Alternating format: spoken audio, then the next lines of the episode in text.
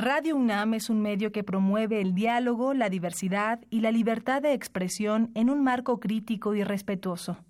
Los comentarios expresados a lo largo de su programación reflejan la opinión de quien los emite, mas no de la radiodifusora.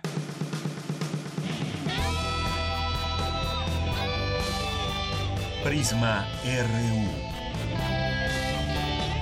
Relatamos al mundo.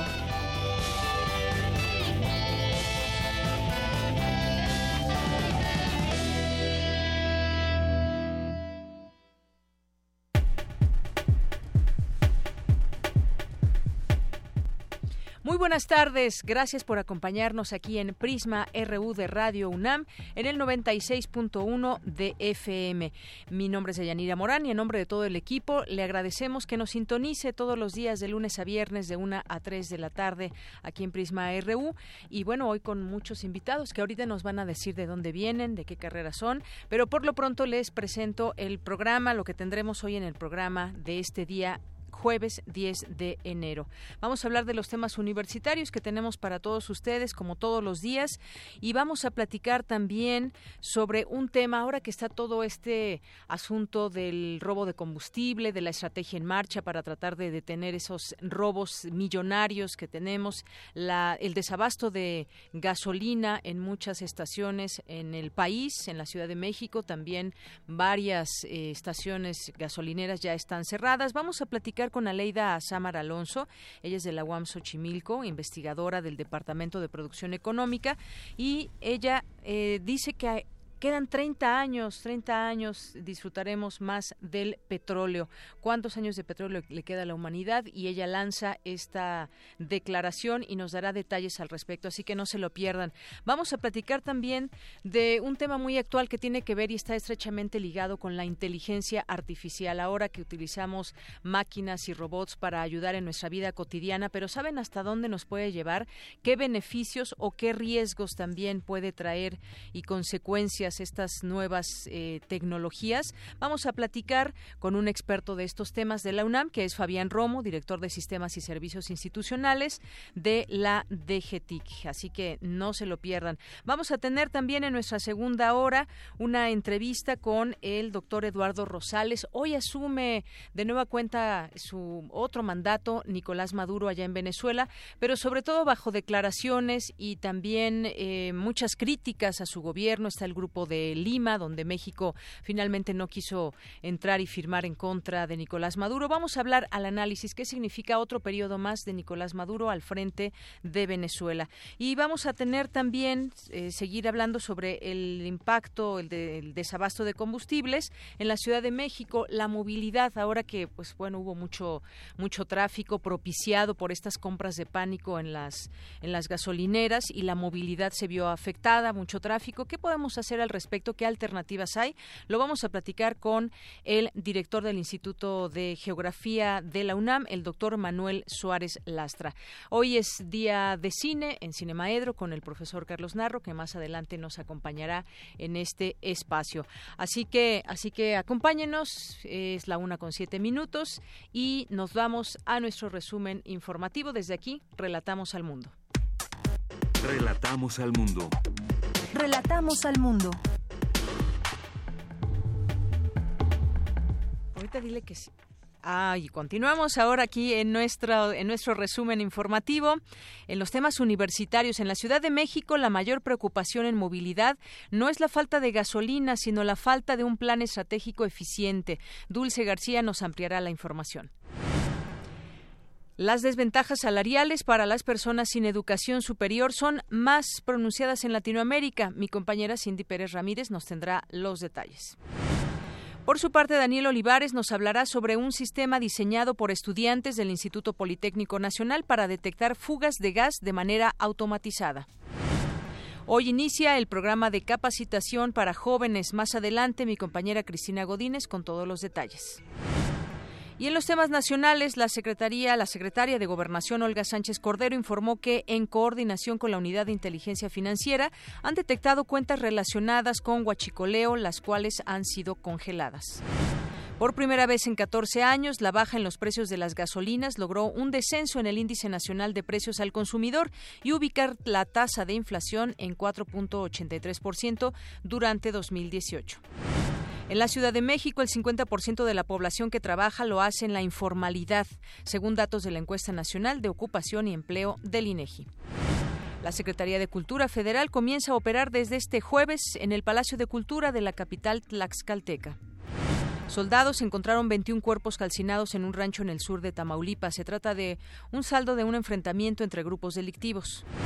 Y en los temas internacionales, la Organización de Estados Americanos aprobó hoy una resolución para declarar ilegítimo el segundo mandato del presidente venezolano Nicolás Maduro. México se abstuvo.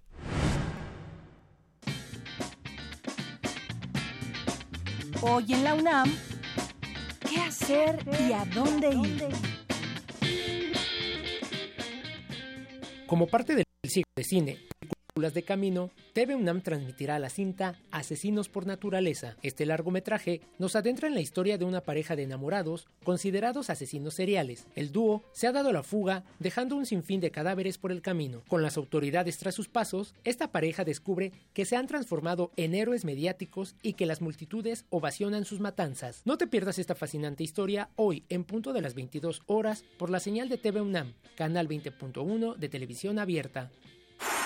El Museo Universitario del Chopo te invita a disfrutar de la exposición Noches Fieras, que reúne el trabajo de 57 fotógrafos de Colombia, Argentina, Chile, Perú y México, cuya práctica documental transcurre de 1970 a 2017. Curada por Alexis Fabri, experto en fotografía latinoamericana, se trata de un ensayo visual acerca de la noche y lo nocturno. Plasma a la agitada vida nocturna de distintas ciudades como un territorio real y simbólico en el que los grupos urbanos configuran códigos e ideologías. Noches Fieras podrás disfrutarla hoy y todos los fines de semana en el Museo Universitario del Chopo de 10 a 18 horas. La entrada es libre. Te recomendamos la obra literaria Memorial del 68, disponible en dos tomos. El primero contiene artículos publicados en la revista de la universidad de julio a octubre de 1968 y el segundo incluye textos de Marta Lamas, Rafael Barajas, Sandra Lorenzano y Fabricio Mejía, entre otros, sobre los movimientos sociales surgidos del 68. Adquiere estas obras en las librerías universitarias o en el sitio www.literatura.unam.mx. Bien, pues muchas gracias a Daniel Olivares por esta información y estas invitaciones cotidianas. Es la una con once minutos y les decía cuando empezamos que tenemos aquí un grupo de jóvenes, 16 para ser exactos, que nos visitan de ¿dónde? Eh, desde CIJUC, eh, Centro de Estudios Superiores en Ciencias Jurídicas Criminológicas. Muy bien, ¿cómo te llamas? Mi nombre es Ana Laura Hernández. Ana Laura, ¿y tú cómo te llamas? Mi nombre es Eduardo. ¿Qué tal, Eduardo? Bueno, ¿de qué carrera vienen? ¿De qué materia? Platíquenme. Pues somos de la licenciatura en Ciencias de la Comunicación. Este venimos con un coordinador que nos invitaron pues a venir, muy amables por recibirnos en sus instalaciones. ¿Es la pues primera vez que vienen a Radio UNAM? Sí. ¿Y qué, qué, les ha parecido? ¿Ya recorrieron las instalaciones? Sí, están muy padres, muy interesante todo lo que hay aquí. Este, la verdad como que nos despierta ese interés de poder es que nos alientan a hacer todo esto. Muy bien, bueno, pues ahí están sus compañeros también muy emocionados, tomándoles video y toda la cosa. Pues sean ustedes bienvenidos. Muchas gracias. Esperamos que sigan este recorrido, que completen. No sé si ya visitaron la cabina de AM también. Sí. Esta es la de FM y pues aquí cuando quieran también para hacer sus prácticas profesionales, su servicio social, pues las puertas abiertas gracias. Muchas gracias. Muchísimas gracias. Muchas gracias. Hasta luego. Hasta luego. Y bueno, por lo pronto continuamos y vamos a presentarles la siguiente información. La Organización para la Cooperación y el Desarrollo Económicos presentó esta mañana un estudio en torno al futuro de la educación superior en México. Es mi compañera Cindy Pérez Ramírez quien nos tiene la información. Cindy, buenas tardes, adelante. Deyanira, muy buenas tardes. Me da mucho gusto saludarte a ti y a nuestro auditorio de Prisma RU. En la sede de la Secretaría de Educación Pública se presentaron dos estudios de la Organización para la Cooperación y el Desarrollo Económicos OCDE en torno al futuro de la educación superior en México y su relación con el mercado laboral. El secretario general de la OCDE, José Ángel Burría Treviño, señaló que se tiene que construir una buena gobernanza del sistema de educación superior y es que de Yanira menos de una cuarta parte de los adultos jóvenes en México, el 23%, tiene estudios de educación superior, porcentaje inferior al promedio de los países miembros de la OCDE. Vamos a escuchar las palabras de José Gurría. Pero estamos hablando del 44% de la OCDE, casi el doble, cerca del 30% en países como Colombia y Chile, para no compararnos con Finlandia, para no compararnos con Bélgica o con Alemania, en países que se parecen más a nosotros, que son de nuestro mismo nivel de desarrollo relativo como Colombia, que pronto se incorporará a la OCDE, por cierto. En 2015, solo 6.6% de los mexicanos de origen indígena, que tenían entre 25 y 64, o sea, la gama más amplia, había completado educación superior. Estamos hablando, además, de incluir eh, a los eh, programas de eh, técnico superior universitario, crear un sistema más adecuado y transparente de apoyo financiero federal para los estudiantes universitarios.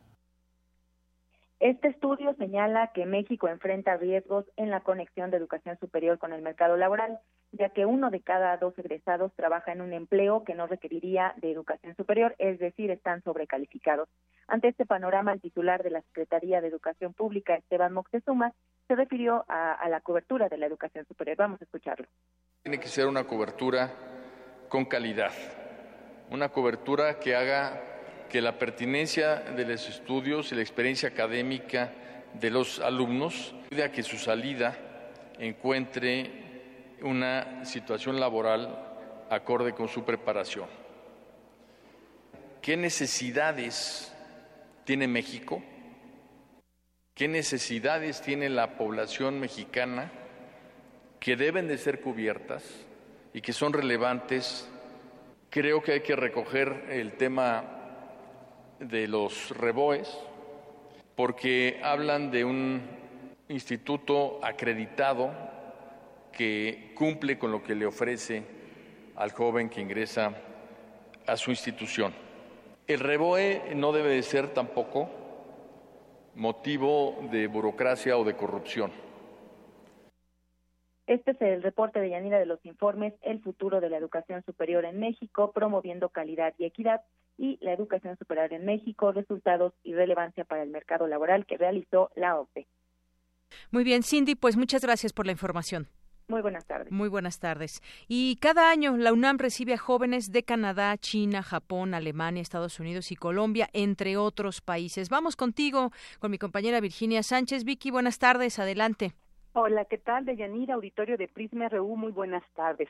Pues a partir de la primera convocatoria emitida en 2005 por la red de macro universidades de América Latina, conformada por las 37 instituciones públicas de educación superior más importantes de la región, la UNAM ha sido la más solicitada al ser elegida por el 28% de los 1.026 alumnos que han sido beneficiados por dicha red. Y de acuerdo a las estadísticas presentadas por la Coordinación de Relaciones y Asuntos Internacionales, los 10 países de los que la UNAM ha recibido a más estudiantes son Estados Unidos, Colombia, Canadá, Costa Rica, China, Japón, Corea del Sur, Cuba, Brasil y Alemania.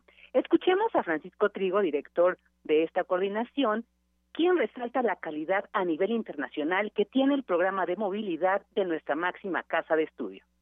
Se hacen programas conjuntos. El que más ha sido el intercambio, la movilidad de alumnos de posgrado, de maestría y de doctorado durante un semestre y ha sido muy exitoso. Y vale la pena comentar de la movilidad de los alumnos latinoamericanos, la universidad más solicitada por ellos, desde luego la UNAM, pero por mucho, más que Sao Paulo, Buenos Aires, Nacional de Colombia, San Marcos de Perú, Universidad de Chile, etcétera, la UNAM es la más solicitada por todos los alumnos sudamericanos, que es otra muestra de nuestra calidad internacional reconocida por nuestras universidades hermanas latinoamericanas.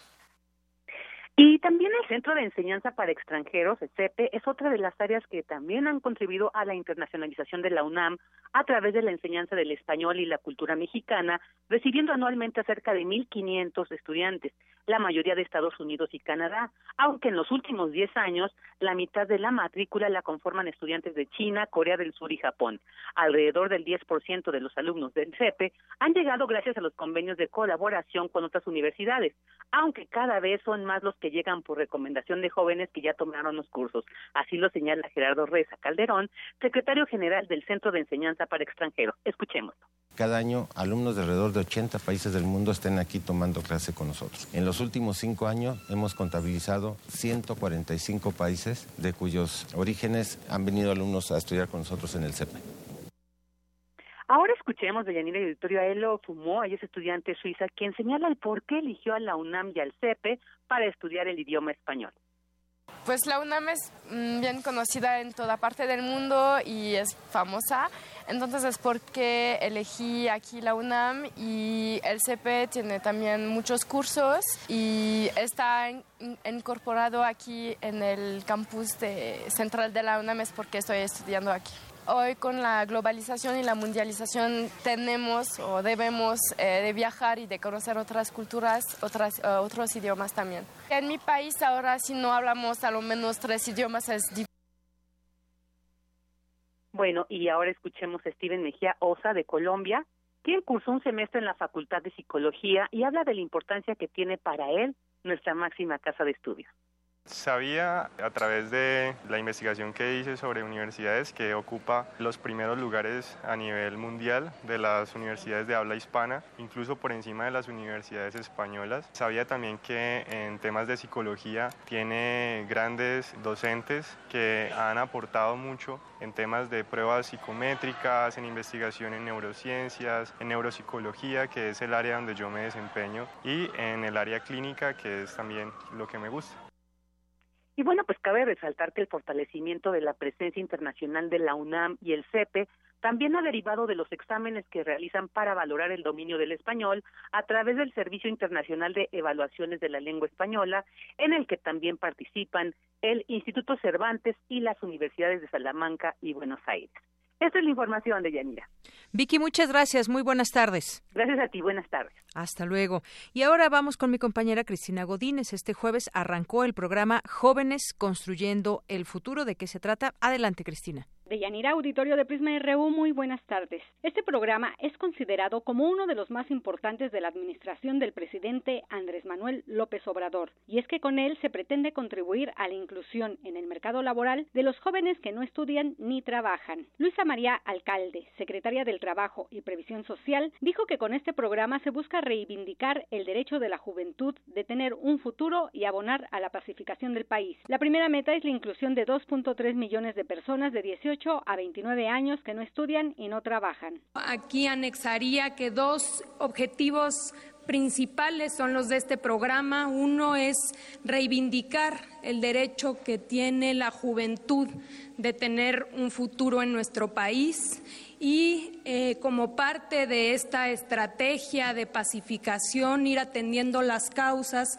que están vinculadas con la falta de oportunidades de millones de jóvenes en nuestro país. Pero como aquí el presidente acaba de señalar, esta es una primer meta. Si tenemos más jóvenes entre 18 y 29 años que no estudian y no trabajan, pero quieren capacitarse, iremos evaluando este número. La primera meta es llegar a 2.300.000 jóvenes de 18 a 29 años que no estudian y no trabajan, pero quieren hacerlo. A los beneficiarios de este programa les depositarán 3.600 pesos mensuales en tarjetas bancarias y además tendrán cobertura médica por parte del IMSS. La idea es que este, esta capacitación pueda durar un año y que una vez concluida las empresas, los talleres, los negocios, toda la red de tutores que podamos formar puedan darle una certificación, un papel a estos jóvenes para, para que acrediten qué fue lo que aprendieron, cuáles son las habilidades y las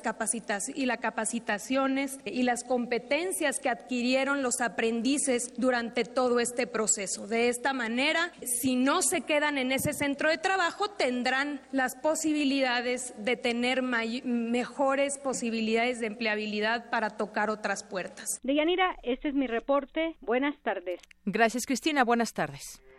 Porque tu opinión es importante, síguenos en nuestras redes sociales, en Facebook como Prisma RU y en Twitter como arroba PrismaRU.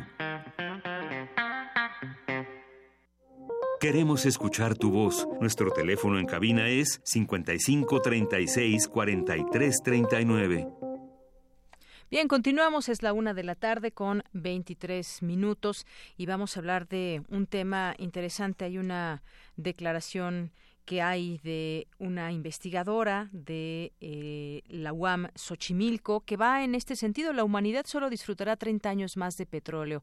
Y bueno, pues ella centra sus investigaciones también en la extracción de combustibles fósiles. Ya está en la línea telefónica. Ella es Aleida Azámar Alonso, les digo, investigadora del Departamento de Producción Económica de la Universidad Autónoma Metropolitana Campus Xochimilco y es especialista en extractivismo y presidenta de la Sociedad Mesoamericana del Caribe y del Caribe de Economía Ecológica. ¿Qué tal, doctora? Bienvenida, muy buenas tardes. Buenas tardes, Deyanira. Muchísimas gracias. Bueno, pues fue interesante conocer esta, esta declaración que tengo entendido se dio en el marco de una conferencia que eh, usted dio. Y bueno, pues eh, estamos en un contexto, si lo vemos internacional, pero sobre todo también nacional, en donde pues mucho se discute pues todo el tema de la extracción del petróleo y todos sus usos que tiene y bueno, incluso que ahora pues nos, nos mantienen en una situación específica donde pues el robo de, de combustible y demás pues hace que se generen ciertos problemas. Pero hablemos a grandes rasgos y también de manera global. La humanidad solo disfrutará 30 años más de petróleo. Muchas gracias. Pues mira, es una pregunta muy interesante, pero creo que algo que nos debería de interesar mucho es primero pensar un poquito, ¿no? Porque me preguntan cómo llegué a esta conclusión. Primero, bueno, eh, todo proceso productivo en el mundo requiere de energía. Para ello se consume cierta cantidad de combustibles derivados, en su mayoría pues el petróleo. Dichos procesos productivos pues van a seguir creciendo principalmente por el aumento de la población, la demanda, la eficiencia técnica y pues no van a disminuir por razones estructurales. Ahora comentamos un poquito de ello, ¿no? Además, las reservas existentes del petróleo pues están contabilizadas, tienen un techo productivo, esto es conocido desde hace varias décadas. Creo que no habría que olvidar como un poquito de historia que las reservas probadas suelen ser datos engañosos que los países comunican para incentivar la inversión productiva. Hay múltiples estudios que se han realizado de forma independiente, ya sea por empresas o diferentes informes, y coinciden en que el máximo de reservas diarias de petróleo es de 2 billones de barriles. Eh, por ejemplo, un informe que encargó Carter hace muchísimos años, que es el informe Global 2000, publicado en 1980, igual eh, el informe también ASPO 2003 de CITEL y de Schindler 2003 y 2004, y que coinciden en que la capacidad de localización de nuevos yacimientos ya alcanzó su máximo hace varias décadas. Por ejemplo, en 1970 se conoce también el pico Hoover, ¿no? que alcanzó también el máximo en 1970, y creo que también hay otras eh, otros factores por ejemplo factores de eh, geológicos o factores climáticos o factores políticos ya están envejeciendo las instalaciones existentes así como las de los propios recursos el petróleo de mayor calidad factores climáticos los nuevos yacimientos son cada vez más costosos para ser aprovechables o factores políticos. Por ejemplo la, la lucha por el control de las áreas con más recursos eh, no en vano yo he comentado que no en vano Colombia entró a la OTAN porque a un lado está Venezuela Igual eh, las luchas que están dando por los recursos en las naciones árabes, en África, eh, hemos conocido todos la, justo la lucha en el Golfo de Pérsico por, por muchos años, ¿no? Irak, Afganistán, cómo se han invadido justo todos esos países, o comentaba yo también justo en esta charla, justo en la que tú comentaste de, de la conferencia de descrecimiento, eh, los problemas que hay en África, justo Marruecos, como levanta desde hace 40 años el muro eh, contra la, la comunidad saharaui, y bueno, también la debilidad institucional, aparte, ¿no? Debilidad institucional para controlar las grandes empresas que monopolizan justo estas actividades, principalmente petróleo, y los desequilibrios económicos por decisiones de grupo, por ejemplo, en la OPEP para la producción petrolera. Creo que la pregunta que tendríamos que hacer es o hacernos es si los seres humanos vamos a ser capaces o incapaces de reponer un recurso que consumimos a una velocidad alarmante. Aproximadamente consumimos 100 millones de barriles diarios. Y esto es lo que conduce a estimar que aproximadamente nos quedan 30, 40 años y en el mejor de los casos quizá que se extienda por otros 20 años más por la utilización, eh, o sea, podríamos tener 20 años más aparte de esos 40 por otras técnicas que tenemos que son extremadamente dañinas como el fracking pero esto ya no es petróleo convencional. Entonces, esto nos lleva a concluir que nos quedan 30 a 40 años para petróleo convencional. Convencional. exacto, convencional. ¿Qué tiene que ver vale la pena aclararlo. Así es, gas natural, eh, uranio, eh, carbón y poco a poco, pues cuanto más rápido se agote este crudo, más pronto desaparecen el, el resto de estos recursos. Y abrió usted un canal muy importante porque, pues ahora mucho de los eh, de los temas y de la problemática geopolítica que vemos tiene que ver justamente con el petróleo, por qué se ataca a, tal o cual país, qué hay en Venezuela, por ejemplo, refiriéndonos a este tema del petróleo. Eh, usted mencionaba Marruecos, los países árabes. Es muy interesante saber qué está en, en juego con este recurso natural. Sí, creo que nada más aclarar una cosa. Para el petróleo convencional nos quedan aproximadamente como 40 años. Ya si fuera de fracking serían otros 20, 30 más. Para el gas natural probablemente hasta el 2060. Para el uranio hasta el 2100 y para el carbón sí nos quedarían eh, 200 años más. Aquí es hay, hay, algo importante también. Eh, depende, mientras más rápido nos acabamos un recurso, pues más nos acabamos el otro. Claro, también eh, tenemos ya cada vez mejores técnicas, ¿no? Técnicas más eficientes para extraerlos, pero también esas técnicas más eficientes significan que utilizas otro recurso. Por ejemplo, para el fracking, pues utilizas agua. Mucha agua. Eso es importante saberlo. Así es. Sí, efectivamente, para el petróleo convencional, 30, 40 años, como usted bien dice, otras eh, cuatro décadas de gas natural, ocho de uranio y los dos siguientes siglos de carbón. Hay que eh, especificar eso. Y decía yo sobre ese tema también internacional, lo, lo, importante que son estos yacimientos que se ubican en ciertas partes del mundo y que eso hace pues también rico a un país o que otros países se interesen en su petróleo. Exacto. Sí, por ejemplo, en el caso de de Venezuela, ¿no? Venezuela justo es el país que tiene, no el que produce actualmente más, más petróleo, porque el que produce más petróleo actualmente es Estados Unidos, pero Venezuela es el país más rico en reservas probadas de petróleo, es el que tiene más reservas actualmente.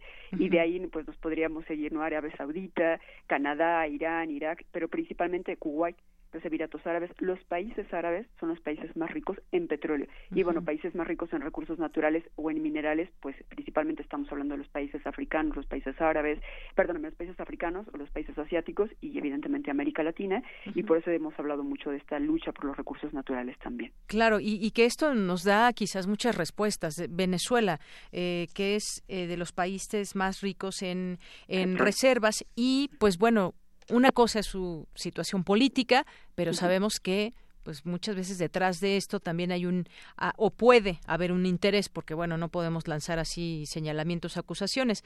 El mismo Venezuela señala a Estados Unidos también de querer atacarlo y demás pero pues están estos recursos que no todos los países lo tienen pero que son recursos que le interesan a países sobre todo muy ricos de cómo hacer esos negocios con estos países para poder obtener su petróleo o ganancias también de este petróleo. Es que van, yo creo que van de la mano, van de la mano las cuestiones políticas, estratégicas, económicas, creo que siempre han ido de la mano, ¿no? Es un poco eh, una discusión interesante cómo eh, la deuda económica va de la mano con de la deuda ecológica. ¿Cuánto eh, se está siempre discutiendo? ¿Cuánto le deben los países del sur a los países del norte económicamente, pero ecológicamente cuánto le deberían los países del norte a los países del sur. Y esa discusión pocas veces se, se ha puesto en, en boga, pocas veces se ha puesto o se ha abierto, ¿no? Creo que esto también es importante ponerlo eh, en un panorama, ponerlo a discusión, ponerlo en público, porque es muy, sería muchísimo más, sería desde la época de la colonia y que además muchas veces ni siquiera se contabiliza, porque sería interesante decir, bueno, en realidad se le puede poner un precio a la naturaleza. así es. Y efectivamente ponerlo, no perder de vista todos estos temas que usted nos, nos dice ahora, porque, pues, por ejemplo, ahora se extrae, se quiere extraer eh, petróleo a través del fracking, pero el fracking a su vez también trae otro, pues, cierto tipo de problemáticas, incluso en algunos lugares ya está prohibido. Aquí en México fue parte de una reforma energética y bueno, pues hay un compromiso ahora de este nuevo gobierno de decirle no al fracking, porque también trae otras consecuencias el extraer eh, los combustibles. Sí, aquí a lo mejor un dato que nos sirve es tan solo en Estados Unidos entre 2010 y 2018 los costos para reparar daños y accidentes provocados por el fracking se fueron aproximadamente a cuatro mil millones de dólares entonces eh, por administración de seguridad de tuberías y materiales peligrosos. Y creo que es interesante que aquí en México eh, se haya dicho que no va a haber fracking. Creo que ahí vamos avanzando un poco, ¿no? Así es, y vamos avanzando un poco en esto que, bueno, hay razones por las cuales se ha rechazado en otros lugares. Y bueno, pues finalmente estamos hablando de sobreexplotación de recursos, de, eh, pues se causan graves desequilibrios medioambientales, hay violencia, es decir, se generan distintos tipos de problemas cuando ya se sale, digamos, de de, pues, de un tema natural como se hacía hace no sé cuántos años, pero que era una manera diferente de extraer, por ejemplo, el crudo. Exacto. Creo que aquí valdría mucho la pena, en todos estos días algo que se está discutiendo mucho es, la gente está muy preocupada por qué está pasando con el petróleo, qué está pasando principalmente por la gasolina. Creo que lo que nos tenemos que replantear es eh, no una visión a corto plazo, no una visión si el día de hoy voy a tener para abastecer mi gasolina, si el día de hoy voy a tener para el transporte. Entiendo que es una situación complicada para todos el día a día, pero es un poquito qué queda más allá, qué queda un poquito con esta visión de largo plazo es eh, el día de hoy es la gasolina, el día de hoy puede ser el petróleo y es algo de lo que vivimos todos los días porque no solamente es el transporte, también es eh, lo que necesitamos para la producción, lo que necesitamos para el consumo, pero es qué sucedería si esos recursos naturales, si lo trasladamos al agua, si lo trasladamos a la, madera, a la madera si lo trasladamos a la minería, a todo lo que necesitamos, todos esos recursos que son para nosotros nuestro sostén y los de muchas comunidades, porque lo estamos viviendo en zonas urbanas y ahorita algunas zonas también alejadas. Entonces, preocuparnos un poquito más allá, una visión más de largo plazo. Creo que esa tendría que ser un poco como nuestra preocupación y que no se está viendo realmente hasta ahí. Por eso un poco se lanzaba esta nota, ¿no? Esa visión eh, más a largo plazo y que hasta ahora nada más nos ha preocupado y que también ha llevado como a que en muchos lugares se dé esta violencia, este despojo y que las empresas principalmente pues están preocupadas por su producción, por su especulación y que en muchas comunidades ya existe esta pelea por los recursos naturales. Así es. Bueno, pues es un tema que no, no debemos dejar de seguir atendiendo, entendiendo y analizando. Muchas gracias por estos minutos, eh, doctora. Espero que podamos en otro momento seguir platicando de esto porque trae eh, consigo muchos eh, puntos de vista y otros temas que derivan justamente de esto, de esta frase que encontramos y que fue la razón por la cual la buscamos. La humanidad solo disfrutará 30 años más de petróleo de esta manera convencional como conocemos. Muchas gracias, doctora. Al contrario, no quisiera dejar de decir algo que es importante, que justo la lucha por los recursos naturales también ha dado a que haya muchas resistencias sobre todo conflictos socioambientales. En nuestro país por lo menos tenemos 500 y creo que eso es importante también hablarlo y en el mundo también hay muchas resistencias sociales por los recursos naturales. Entonces que no olvidemos eso, que mientras en otros lugares están defendiendo la madre tierra, nosotros a veces nos estamos peleando justo por un litro de gasolina. Así es, así es, tiene usted mucha razón, nos quedamos con esa reflexión. Gracias doctora, hasta luego. Al contrario, Deyanira, gracias. Muy buenas tardes. Fue la doctora Leida Samar Alonso, investigadora del Departamento de Producción Económica de la Universidad Autónoma Metropolitana, Campus Ochimilco, y especialista en extractivismo y presidenta de la Sociedad Mesoamericana y del Caribe de Economía Ecológica. Continuamos. Porque tu opinión es importante, síguenos en nuestras redes sociales, en Facebook como Prisma RU y en Twitter como arroba PrismaRU. Queremos escuchar tu voz. Nuestro teléfono en cabina es 55 36 43 39.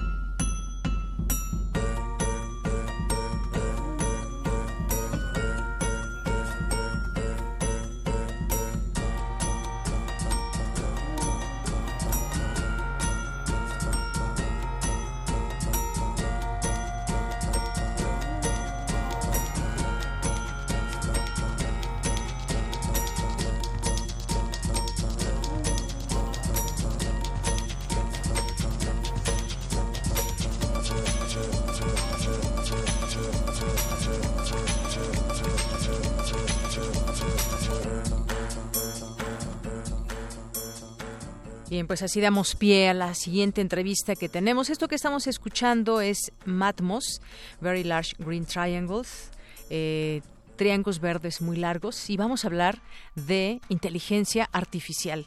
Y bueno, pues ni más ni menos con quien conoce de estos temas y cuando tenemos cualquier pregunta, duda, queremos analizar temas ligados a la tecnología, bueno, pues tenemos al director de Sistemas y Servicios Institucionales de la Dirección General de Cómputo y Tecnologías de la Información y Comunicación, la DGTIC de la UNAM, el maestro Fabián Romo. ¿Qué tal, Fabián? ¿Cómo estás? Muy buenas tardes. Hola, ¿qué tal? Muy buenas tardes. ¿Cómo están?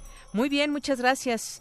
Eh, pues desde hace tiempo se viene diciendo muchas cosas sobre la inteligencia artificial, que puede ser algo que beneficia a la humanidad, pero también puede ser un peligro desde algunos puntos de vista para la existencia humana. Y pues ya tiene algo de tiempo que lo decía el jefe ejecutivo de grandes corporaciones tecnológicas, eh, Elon Musk, que decía que, pues bueno, tiene, tiene la convicción de que las inversiones cambiarán en el mundo y que estos últimos años las compañías que, las cuales él está al frente han acelerado el desarrollo de energías renovables con la intención de liberar la civilización de la dependencia de combustibles fósiles y demás, pero también tiene que ver con los descubrimientos y avances tecnológicos y que pues esto puede ser una amenaza para la humanidad y queremos entenderlo en este punto de vista que tú nos puedes dar, Fabián Romo, por qué puede someternos a un peligro la inteligencia artificial y, en primer lugar, ¿qué entendemos por, por inteligencia artificial? Pues sí, empezando desde ahí, desde qué cosa es la inteligencia artificial. Hay muchas maneras de explicarlo, incluso puntos de vista distintos al respecto de esto. Una posición normalmente dice que en realidad la inteligencia artificial es una mala definición y que por lo tanto siempre existe confusión cuando se trata de explicar, porque casi siempre se asocia a algo, a un tipo de inteligencia que no es la humana y que además, como el nombre lo dice, de artificial, o sea, utiliza algún tipo de artificio, artefacto, la raíz de la palabra es la misma, eh, para poder operar, ¿no? Entonces, bueno, si le consideramos al cerebro un artefacto, pues también podremos ser nosotros inteligencia artificial, ¿no? si nos ponemos muy puristas en la definición. Sí. Pero en realidad la inteligencia artificial generalmente se define como aquella que es derivada por la operación de algún tipo de dispositivo, generalmente ya, ya hoy en día digital, eh, computadoras, este, equipos de gran desempeño en cuanto a cálculos y demás, que permiten, por la definición de inteligencia, resolver algún tipo de problema. Consideramos que una persona, en el caso de la inteligencia humana, tiene un cierto grado de inteligencia por esa capacidad de resolver problemas. Y eh, ingestar información a través de los sentidos, este, identificar un problema, analizarlo, depurarlo y darle algún tipo de solución. Más o menos es lo mismo que pasa con la inteligencia artificial, como tradicionalmente se le conoce. Y con la segunda parte, que es precisamente esto de si implica o potencialmente implica o no un riesgo para, para la civilización humana, para analizar siempre la perspectiva del riesgo tenemos que ver qué es, sobre qué incide. Sí, sin lugar a dudas es un riesgo para como tradicionalmente se ha manejado la civilización humana. Esto es a partir de, claro, los diversos puntos de vista de todas las comunidades, los individuos, las sociedades, los países, etcétera, claro que implica un riesgo. Porque la inteligencia artificial, como tradicionalmente se entiende, tiene la habilidad, a diferencia de la inteligencia humana, de procesar grandes volúmenes de información, mucho más de lo que puede procesar el cerebro humano, en la misma forma de procesamiento. Y lo explico muy sencillamente. El cerebro humano, nuestro cerebro es increíblemente capaz, es enormemente capaz para identificar patrones. Somos buenísimos para eso. Aprendemos a leer, nos relacionamos con el resto del mundo desde que estamos en la cuna, en la familia, en la escuela, a partir de la identificación de patrones. ¿Quiénes son papá, mamá, el maestro, las letras, lo que significan? Y entonces empezamos a jugar en nuestra mente con una serie de símbolos y significados, significantes, etcétera. Eso es muy difícil para una computadora. La computadora es un dispositivo muy básico en el sentido de que solamente entiende de ceros y unos. O sea, hay información, no hay información. Ahí viene el código binario.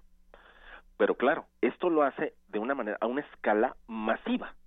Entonces, esa enorme capacidad de procesar información, las computadoras por eso son muy buenas para hacer cálculos matemáticos, por ejemplo, que en realidad prácticamente todo el cómputo que conocemos está apoyado en las matemáticas, en la lógica y en la definición de algoritmos, empieza a surgir la inteligencia artificial cuando esos algoritmos, digamos, recetas de cómo hacer las cosas, cómo procesar texto, cómo buscar en internet, etcétera, se empiezan a programar a sí mismos.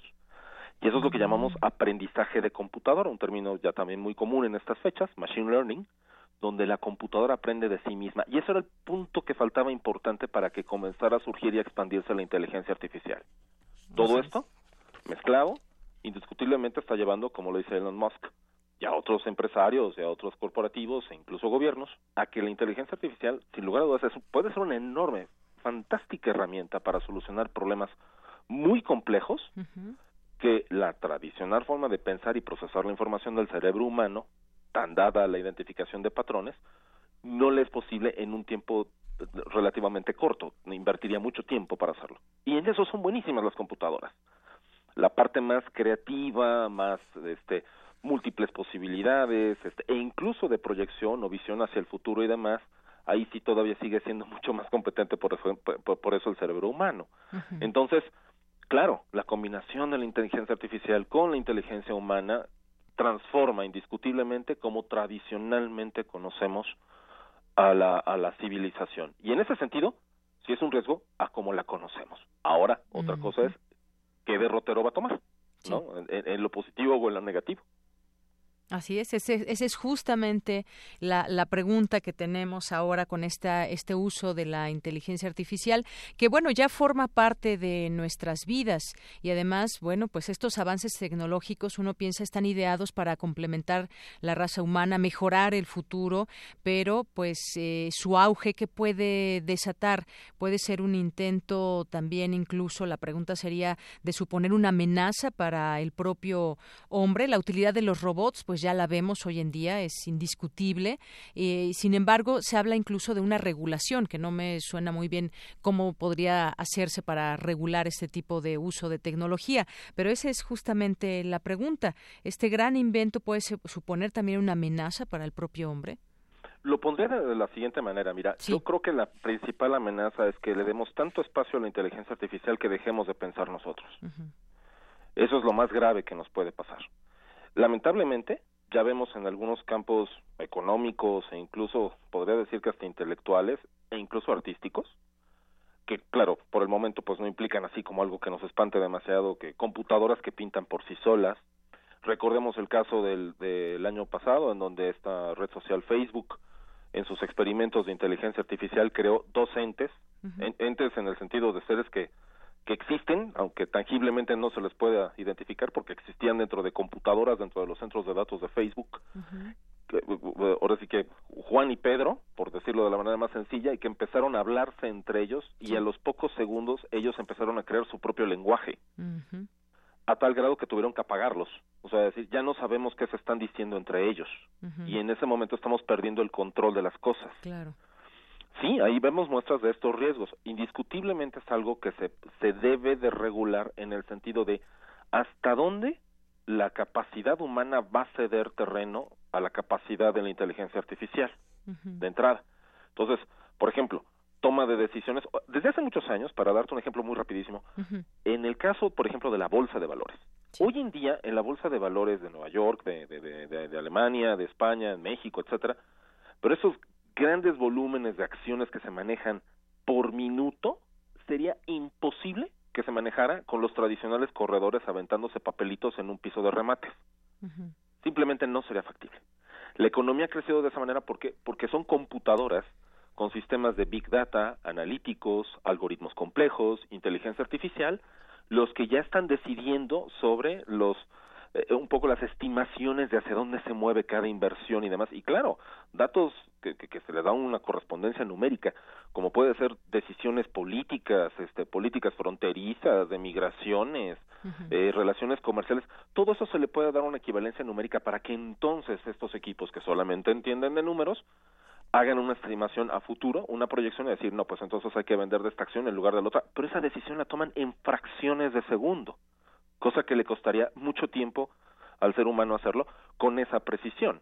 Entonces, ¿qué tanto vamos a dejar que eh, la, inteligencia artificial tome decisiones por nosotros? Otro ejemplo, los automóviles, que el mismo Elon Musk en su compañía Tesla promociona tanto, indiscutiblemente son maravillas tecnológicas, pero todavía muchos pensamos que tanto voy a dejar que un automóvil eh, domine el, el, el, camino y yo deje de manejar, deje de conducir, claro, siempre y cuando haya gasolina, o aunque sea eléctrico. Y Automóviles este, autodirigidos, vaya, que ya no se necesite estar al volante. Exactamente. Entonces, ese, esa es la parte importante de la regulación. Yo creo que al momento sí es importante que ya el legislativo en todos los países tome medidas al respecto de esto en materia de decir aquello que atente contra la vida humana, aquello que atente contra la estabilidad ambiental, ecológica, la protección de los animales, etcétera, etcétera, los recursos naturales y demás, pues por supuesto ahí se deben de tomar otro tipo de decisiones y no todo dejarlo a la inteligencia artificial. El único problema es que vemos que cada vez la gente depende más de sus pantallas y depende más de los procesadores y antes nos moríamos si no tenías eh, energía eléctrica 20 minutos. Ahora si no tienes internet 5 minutos, te este, desesperas y puedes caer en eh, hacer un caos en una oficina. Exacto, y la gente dice, ya no puedo trabajar porque no tengo red. Porque no estoy conectado. Exactamente. Entonces, el miedo a no estar conectado, que es un síndrome que en los últimos 10 años ha evolucionado de manera pasmosa, pues es una muestra de precisamente no tener regulado, precisamente poner toda nuestra apuesta, todos nuestros valores en aquello que, pues literalmente lo maneja un aparato y ya de qué me preocupo, ahí están los riesgos. Entonces, el riesgo no es por la inteligencia artificial en sí, es una, como todas las herramientas, claro algo que puede ser magnífico, diría Carl Sagan, nos puede llevar a las estrellas o nos puede hundir en el barro y nos puede autodestruir. Así es, Eso depende de nuestras decisiones. Así es, Fabián. Pues yo creo que nos quedamos con esa reflexión justamente como en otros momentos que hemos tenido la oportunidad de platicar contigo. Eh, la tecnología per se no es que sea mala, no es que sea el demonio eh, que nos va a corromper y demás, sino que es depende el uso que le demos. Nos puede ayudar, sí, también nos puede perjudicar si tenemos usos, si le damos usos eh, preferentes a, lo que hacemos también, no solamente las máquinas, sino hasta dónde nos van a controlar o los vamos a seguir controlando para adecuarnos a nuestra vida cotidiana. Pero bueno, con esa reflexión nos quedamos. Fabián Romo, por lo pronto te agradezco como siempre tu participación aquí en Prisma RU de Radio UNAM. Gracias a ti y a tu público. Que tengas una estupenda tarde. Igualmente, hasta luego. Fue Fabián Romo, director de Sistemas y Servicios Institucionales de la Dirección General de Cómputo y de Tecnologías de Información y Comunicación, la DGTIC, de la UNAM. Relatamos al mundo. Relatamos al mundo. Porque tu opinión es importante, síguenos en nuestras redes sociales, en Facebook como Prisma RU y en Twitter como arroba PrismaRU.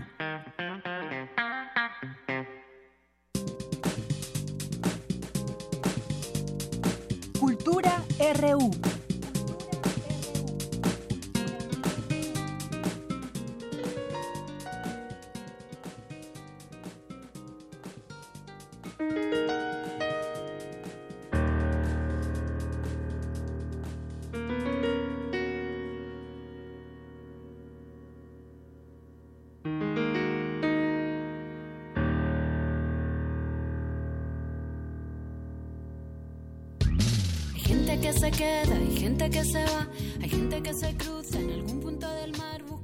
Ya estamos en Cultura. ¿Qué tal, Tamara Quiroz? Muy buenas tardes. Muy buenas tardes, Deyanira. ¿Qué tal? ¿Cómo estás? Muy bien, gracias. Qué bueno, Deyanira. Es un gusto escuchar, escucharte también a ti. Y bueno, no hay nada como iniciar con música.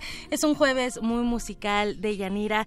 Y me da mucho gusto que todos aquellos eh, que nos escuchan a través de la frecuencia de Radio UNAM, pues nos esté acompañando porque hoy les tenemos una propuesta bastante interesante. Escuchamos Ser itinerante del álbum Matajari Maldonado a cargo de La Niña del Cabo. Y es que la música, además de llegar a todos nuestros sentidos, es una forma de expresión. Esa música nos permite cantar, nos permite bailar y disfrutar, nos permite compartir y aquí con un sentido de comunidad queremos compartirles más información sobre esta propuesta musical y para ello nos acompaña desde España, aquí en nuestra cabina, Noemí Maldonado. Ella es compositora, cantante, guitarrista y la voz detrás de La Niña del Cabo. Noemí, bienvenida a este espacio, bienvenida a los micrófonos de Prisma Reú. Muchas gracias, Tamara, qué bien. Pues aquí estamos. Bueno, tengo que decir que eh, no solo soy la voz, sino que la niña del cabo, o sea, soy, todo, sí. Quiero decir que yo lo, lo compongo, lo escribo, lo todo. También lo digo porque, porque hay una cosa que me ha pasado a lo largo de mi carrera, lo digo rapidísimo, y es esa sensación de que cuando eres mujer y te subes a un escenario parece que solo eres la cantante, ¿no? Y esto es una cosa que, me gusta mucho reivindicar, ¿no? Que somos autoras y somos productoras y un montón de cosas más. Y que además, Nomi, bueno, ya tienes un gran trayecto, varios años en este medio musical. Ya más de una década, son cerca de 18 años, más de 18 años, que ya te estás dedicando, bueno, a esto has publicado dos discos oficiales, Zoom, que bueno, fue grabado en España, de donde eres, también Matajari Maldonado, grabado en Cuba, que bueno, a mí me llama mucho la atención porque viviste un rato en la isla. Sí, estuve un año viviendo allí, una superaventura. Y bueno, además de experiencias, te dejó la te dio la oportunidad de crear, de escribir. Me gustaría que nos, nos platicaras, digo, al escuchar tus canciones y, y, la gente que nos escucha, queremos llamar esa atención, que escuchen tus canciones. Van a escuchar una fusión de ritmos. Cuéntanos cómo definirías tu música. Pues es un poco complicado, a mí me cuesta mucho eso, la verdad, porque me cuesta mucho etiquetar la bueno, el arte, no sé si llamarlo arte, pero digamos que me cuesta mucho las creaciones, ¿no? Etiquetarlas. Entiendo que, que hace falta una etiqueta, pero prefiero que me la pongan otros, la verdad. O sea, no sé, yo escribo en cada momento eh, y, compongo según voy teniendo más recursos y voy cambiando, entonces voy haciendo siempre desde la libertad lo que quiero, que creo que es súper importante a la hora de crear, ¿no? Es decir, para mí, no sé cómo la definiría, pero te diría que para mí lo más importante es no autoplagiarse. Claro. ¿No? O sea, como, como siempre estar un poco en búsqueda. Entonces, eso, eso es lo que hago. ¿Y cómo ha sido este trayecto musical de esa búsqueda? Pues, pues va con, en conjunto con mi vida, ¿no? En paralelo con, con mi vida. Mi, o sea, no sé, pues, pues dura a veces y maravillosa a otras y pues como la vida misma, ¿no? de hecho, es, es, es una parte que, bueno, también me gustaría que nos platicaras porque además de esta fusión de ritmos, la lírica, la lírica que manejas es bastante importante. Es contestataria también. Es, es esa, esas canciones que no nada más te pueden hacer bailar, sino que también te hacen reflexionar. Y eso a mí me parece maravilloso. Escuché tu canción que se llama Talla 38 y yo dije, sí, claro, yo soy una mujer grande y ¿por qué nos ponemos etiquetas? Sí, es que es un, es un tema, para mí es muy importante que haya reflexión, ¿no? En las letras. Eh, o bueno, también puede ser que salga de repente algo así que sea como muy tonto y que no tenga más, pero es más difícil, ¿no? En general escribo siempre pensando en, en hacer pensar a su vez, ¿no? Y talla 38, bueno, pues viene de que mi madre tenía una tienda de ropa durante 30 años y yo siempre hice casi como un trabajo de campo con lo de las tallas, ¿no? Me di cuenta de que realmente las, las tallas eran mínimas, ¿no? Y que nunca se correspondían con, por lo menos con las curvas latinas, que, que son también las españolas, ¿no? Claro. Y ahí dije, uy, tengo que escribir. Esto, de hecho, lo escribí mucho antes de que saliese la polémica en España, porque luego una, una polémica muy grande cuya frase principal era la talla 38 me toca el chocho o algo así, me aprieta el chocho. Así es. Perdón. Entonces, bueno, es un temita que, que, tiene mucho mucha cosa detrás, ¿no? Mucho más de lo que pensamos. Claro, y que no nada más, eh, bueno, e, es una voz, le das voz también a esos pensamientos femeninos, pero también le das la voz a aquellos que no tienen un hogar. Al iniciar, eh, eh, entramos con la canción, canción de ser itinerante, ¿no? ¿Por qué, ¿Por qué me tengo que mudar? ¿Por qué tengo que desplazarme a otro espacio? ¿Qué es lo que está pasando eh, en, en este mundo, en esta actualidad, ¿no? Digo, sí tenemos una historia, pero vaya, nosotros ahorita estamos en el 2019 y qué es lo que está pasando también con la gente y creo que esa es una responsabilidad de un artista también transmitirnos esa reflexión y lo haces bastante bien. Ay, muchas gracias. Bueno, yo escribí esa canción partiendo desde mi trayectoria o sea, de lo que me estaba pasando a mí, que es de, obviamente soy muy privilegiada, quiero decir que viajo porque me da la gana, no como la gente que viaja en patera por el Mediterráneo o los refugiados que vienen desde El Salvador, etcétera. Bueno, ya sabemos lo que está ocurriendo a nivel mundial, ¿no?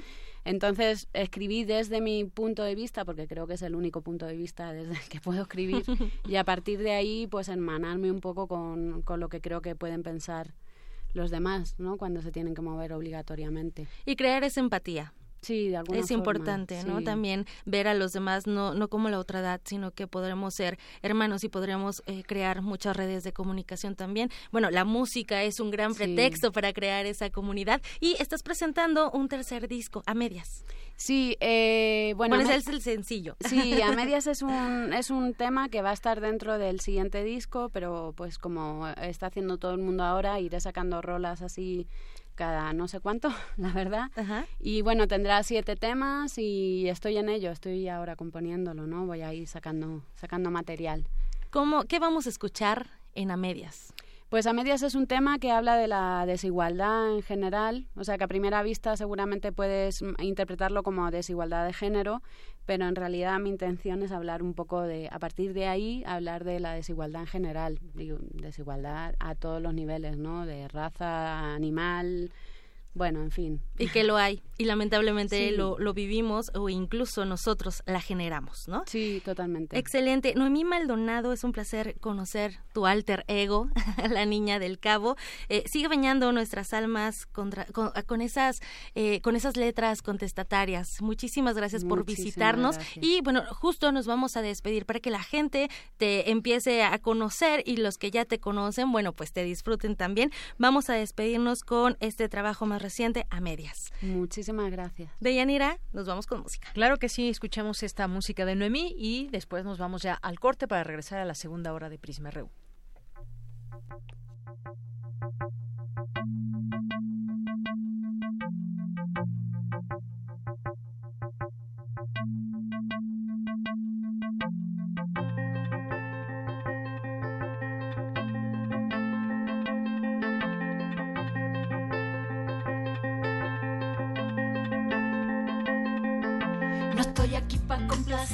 Mi vida. No he nacido para ser herida, una mal nacida. No quiero ni medias tintas, ni medio placer, ni la mitad de un cuarto de lo que me daría. No estoy aquí para complacerte mi vida. No he nacido para ser herida, una mal nacida.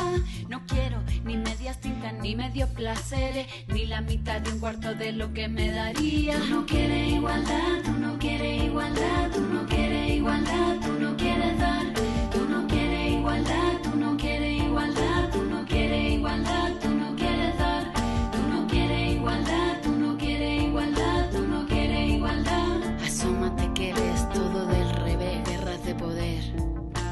tú estás arriba, yo me callo, yo obedezco, pero en cuanto te descuides te corto el pescuezo.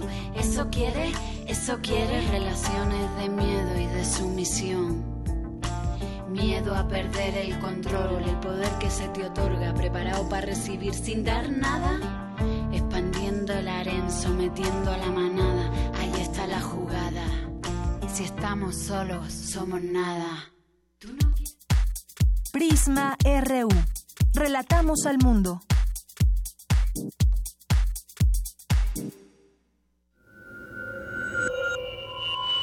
Escuchas 96.1 de FM. XEUN. Radio 1. Transmitiendo desde Adolfo Prieto 133, Colonia del Valle, en la Ciudad de México. Radio UNAM. Experiencia sonora.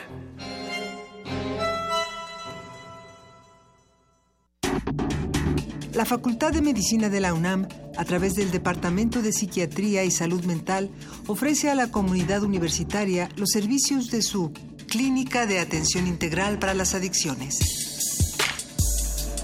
De lunes a viernes de 10 a 18 horas. Para más información, comunícate al teléfono 56 23 21 27 o consulta la página www.psiquiatria.facmed.unam.mx.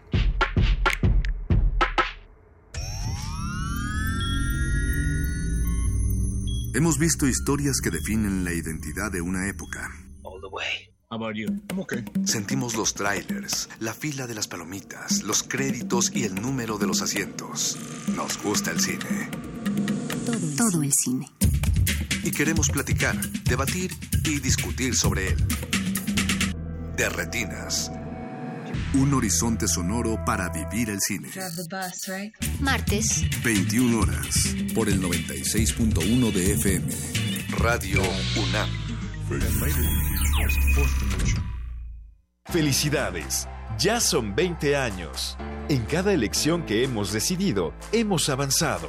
La verdad, en confianza, participamos cada vez más, porque estamos ciertos que nuestra elección se respeta y es en beneficio de todas y todos. Ya son 20 años eligiendo a quienes nos representan.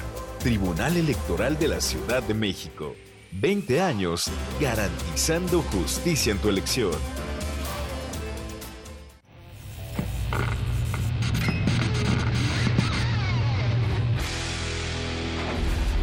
Por cortesía de cuando el rock dominaba el mundo, un minuto de... Spencer Davis Group, Give Me Some Loving, 1967.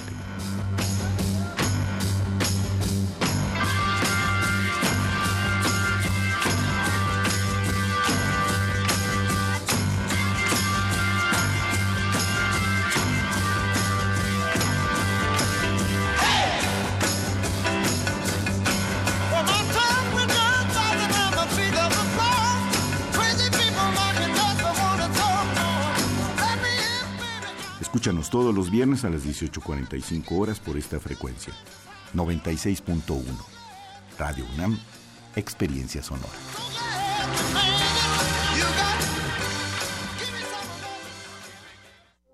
Queremos escuchar tu voz. Nuestro teléfono en cabina es 55 36 43 39. Porque tu opinión es importante, síguenos en nuestras redes sociales, en Facebook como Prisma RU y en Twitter como arroba PrismaRU.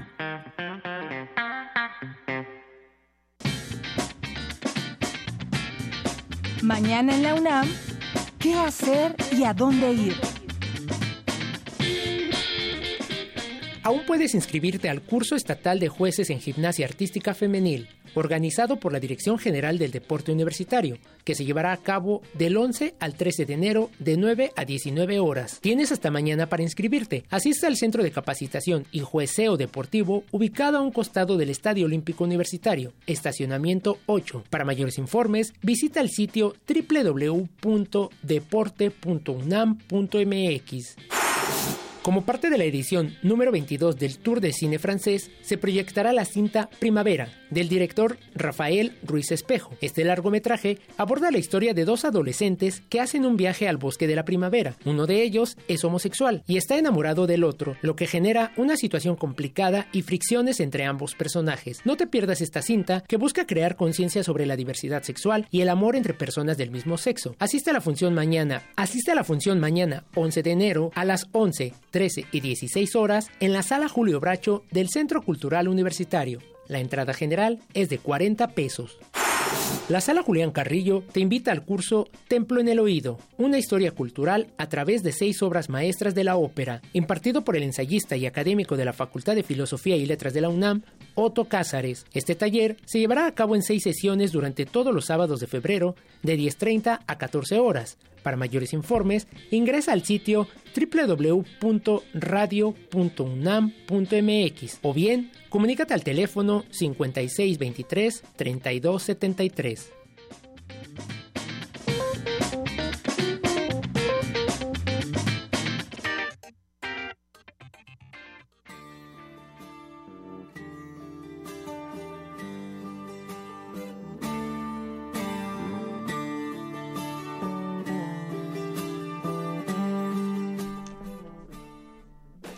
Continuamos, son las 2 de la tarde con 6 minutos y esto que estamos escuchando de fondo es de Rod Stewart que nació un día como hoy de 1945, este cantante y músico británico que se ha estimado que las ventas de sus discos llegarían a un total de 150 millones de copias, haciéndolo uno de los artistas que han vendido más álbumes en toda la historia de la música. Esto que estamos escuchando se llama Maggie May y es elección en la producción de Marco Lubián.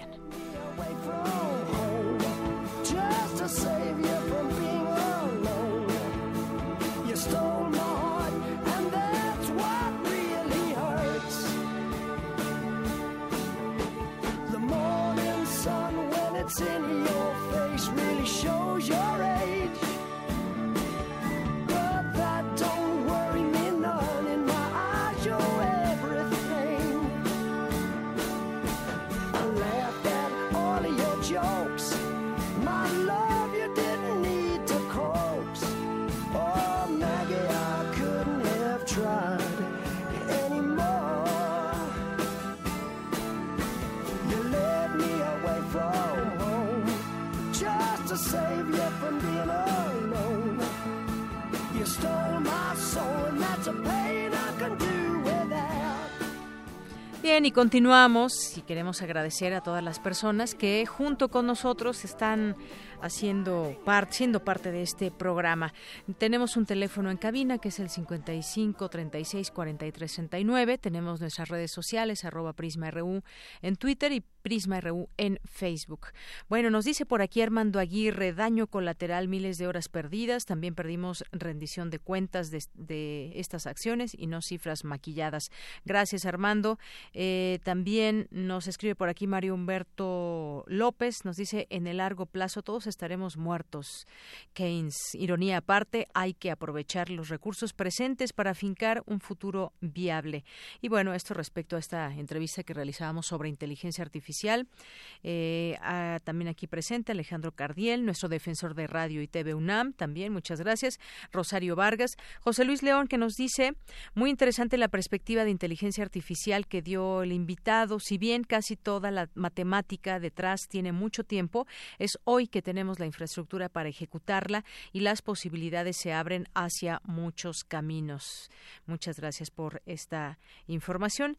Eh, Gaby Pterix también, muchos saludos, le mandamos aquí.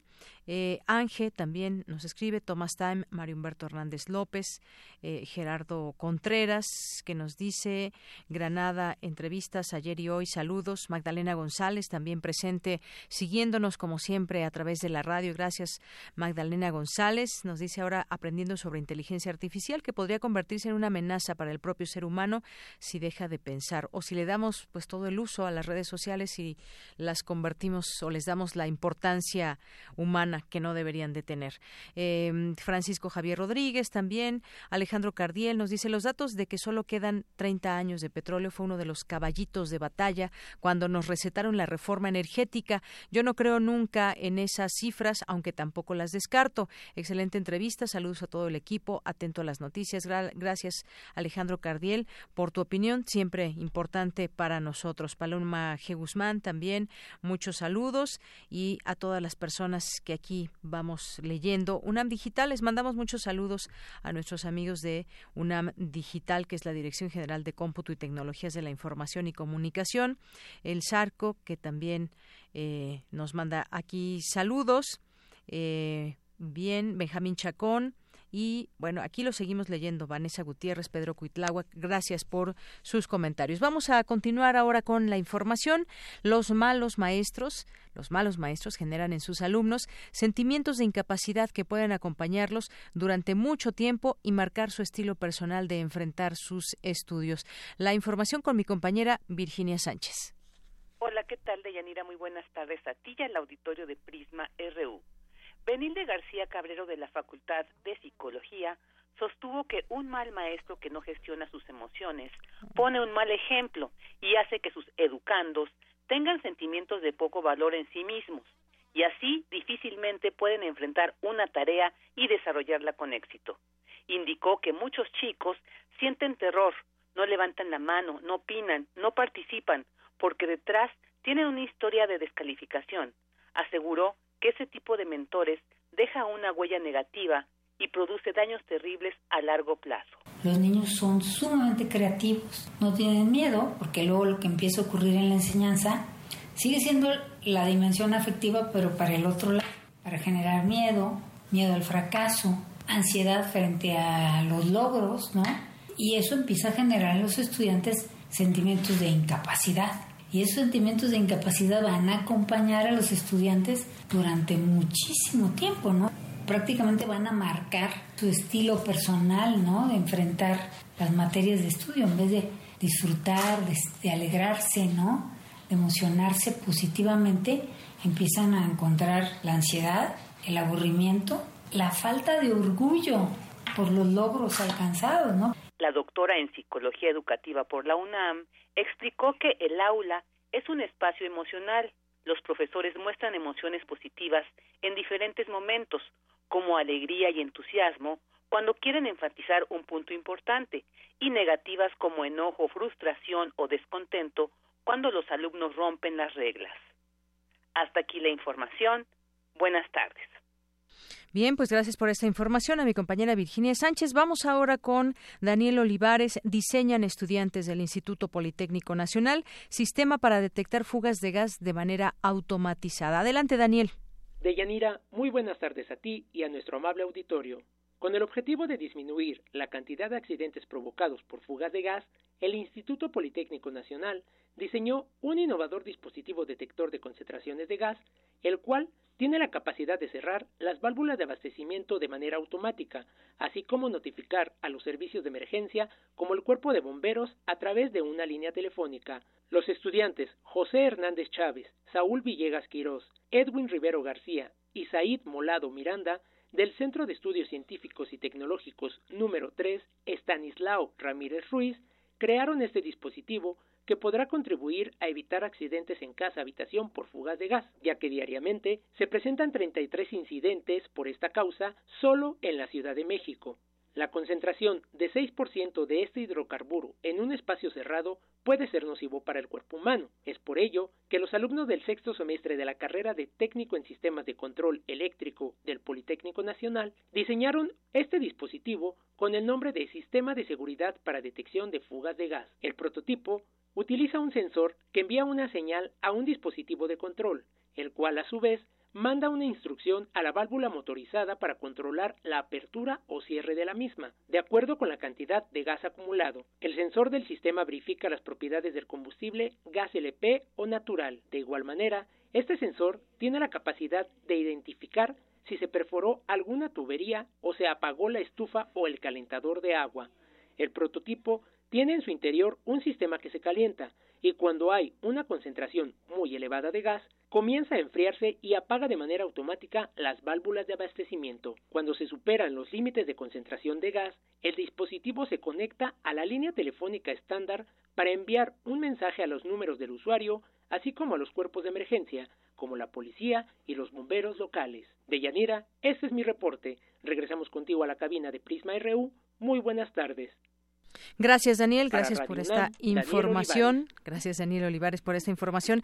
Vamos, vamos ahora a continuar con las breves internacionales de mi compañera Ruth Salazar. Internacional RU. El presidente de Estados Unidos, Donald Trump, viajó este jueves a la frontera con México para reforzar la supuesta necesidad de levantar un muro en la zona, luego de que las negociaciones con los demócratas fallaran, mientras continúa la parálisis de la administración estadounidense que afecta a 800 mil funcionarios. Habla la líder demócrata Nancy Pelosi. Los trabajadores federales no recibirán sus salarios, lo que en sus vidas es trágico en términos de su calificación crediticia, el pago de su hipoteca, de su alquiler, de su coche, de las matrículas de sus hijos y todo lo demás. El presidente parece ser insensible a ello. El líder laborista Jeremy Corbyn pidió a la Cámara de los Comunes romper el bloqueo en el que se encuentra actualmente la salida del Reino Unido de la Unión Europea. Animó a los diputados a apoyar una moción de censura contra el gobierno de Theresa May. Si el gobierno no puede aprobar su legislación más importante, debe haber elecciones generales lo más pronto posible. Un gobierno que no puede cumplir con su cometido en la Cámara de los Comunes no es para nada un gobierno. Ha perdido su mandato por lo que debe consultar al país para buscar otro. En Andalucía, el Partido Popular y el ultraderechista Vox llegaron a un acuerdo para permitir la investidura del candidato popular Juan Manuel Moreno Bonilla como presidente de la Junta, mientras que Ciudadanos ha tratado de poner distancia. El secretario general de Vox, Javier Ortega Smith, se mostró satisfecho. Hoy pierden las leyes liberticidas Hoy pierde la inmigración ilegal, hoy pierde la corrupción, hoy pierden los chiringuitos, hoy pierde la administración paralela y hoy gana. Ganan los andaluces, gana el empleo, gana la defensa de la familia. Cientos de mujeres embarazadas, menores no acompañados y supervivientes de tortura y violencia sexual han sido abandonados en los campos de refugiados de las islas griegas, alerta Oxfam en su último informe. Escuchemos a Marion Buchetel, abogada de la ONG. Hubo varios informes en el pasado sobre mujeres que se quejaban de que no había guardias de seguridad en la zona segura, donde ellas vivían en el campamento, y que no se sentían seguras. También hubo el año pasado varias manifestaciones y protestas, algunas violentas. Durante su discurso de investidura, Nicolás Maduro pidió la comprensión de la comunidad internacional y del pueblo de Venezuela para defender los intereses de su país. Y esta fuerza que llevo aquí no me pertenece a mí. Esta banda y esta fuerza le pertenece al pueblo rebelde y soberano de Venezuela. Es el pueblo el presidente. Es el pueblo dueño de estos símbolos. Y yo, humildemente, como presidente obrero, le digo al pueblo, esta banda es tuyo, pueblo de Venezuela. Este poder es tuyo, pueblo de Venezuela. No es de la oligarquía, no es del imperialismo, es del pueblo soberano de Venezuela. Con audios de Euronews, las breves internacionales con Ruth Salazar. Bien, continuamos después de estas breves internacionales. Vamos a platicar sobre Venezuela y ya está al aire. Le agradezco mucho que nos tome esta llamada al doctor Eduardo Rosales. Él es catedrático, investigador e internacionalista de la UNAM. Y esa toma de protesta de Nicolás Maduro para un nuevo mandato de seis años. Hay un ambiente de alguna manera tenso.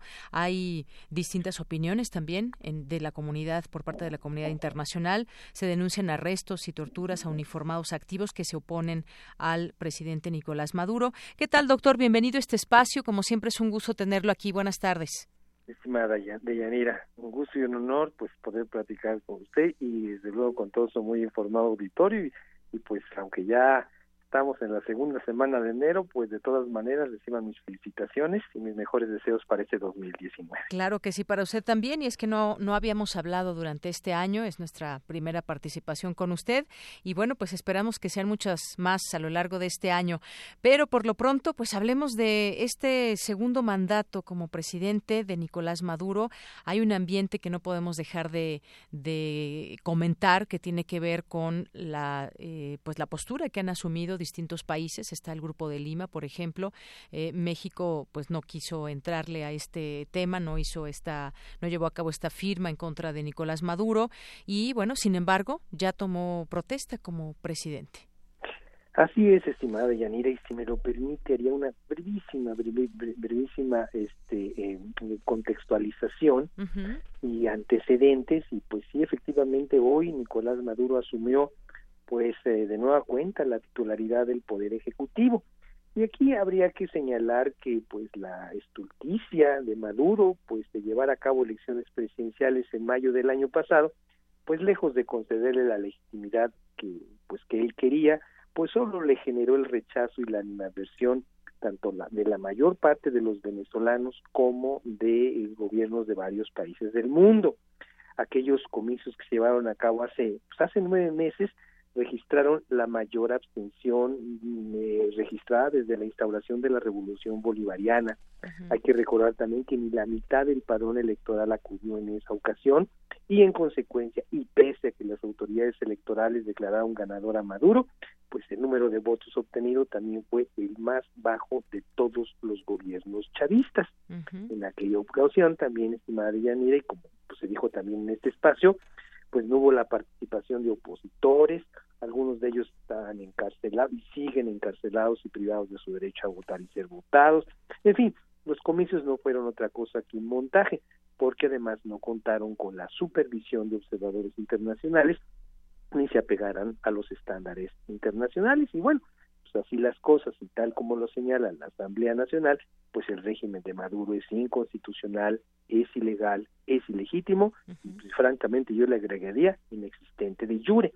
Entonces el tema de la democracia, digamos, queda en vilo en, en Venezuela con estas características. Totalmente, estimada Yanira, no, total y absolutamente, solo por decirle ahora, hoy también tomó posesión pues este el presidente de la Asamblea Nacional y no hubo un solo medio de comunicación que le diera cobertura, en cambio a la toma de posesión de Maduro pues estuvo todo el oficialismo, ¿no? Entonces pues, ahí es eh, ahí es donde vemos, ¿no? Una una una vara distinta para medir.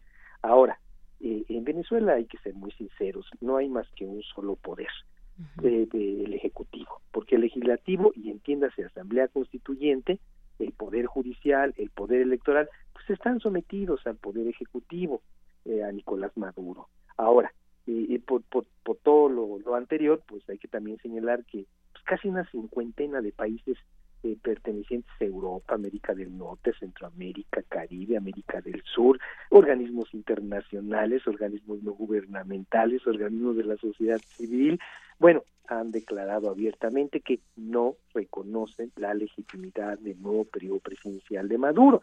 Digo, eh, esto ya es una situación, pues yo, francamente inédita, por lo menos en lo que en lo que va del presente siglo, ¿no? Y muchos años y muchas décadas también del siglo pasado. Yo yo no recuerdo una situación de esta naturaleza. Ahora, hay que señalarlo una y otra vez. ¿eh? En, Venezuela no, no, no, se vive una crisis eh, económica, política ni social. Esto hace mucho tiempo ¿no? que, que, dejó de calificarse como tal. Es una verdadera catástrofe la que se está viviendo allá en, en Venezuela y aquellas famosas medidas tomadas del programa de recuperación económica, crecimiento y prosperidad, pues han resultado absolutamente fallidas, medidas cosméticas, pues que no tienden ¿no? A, las causas estructurales.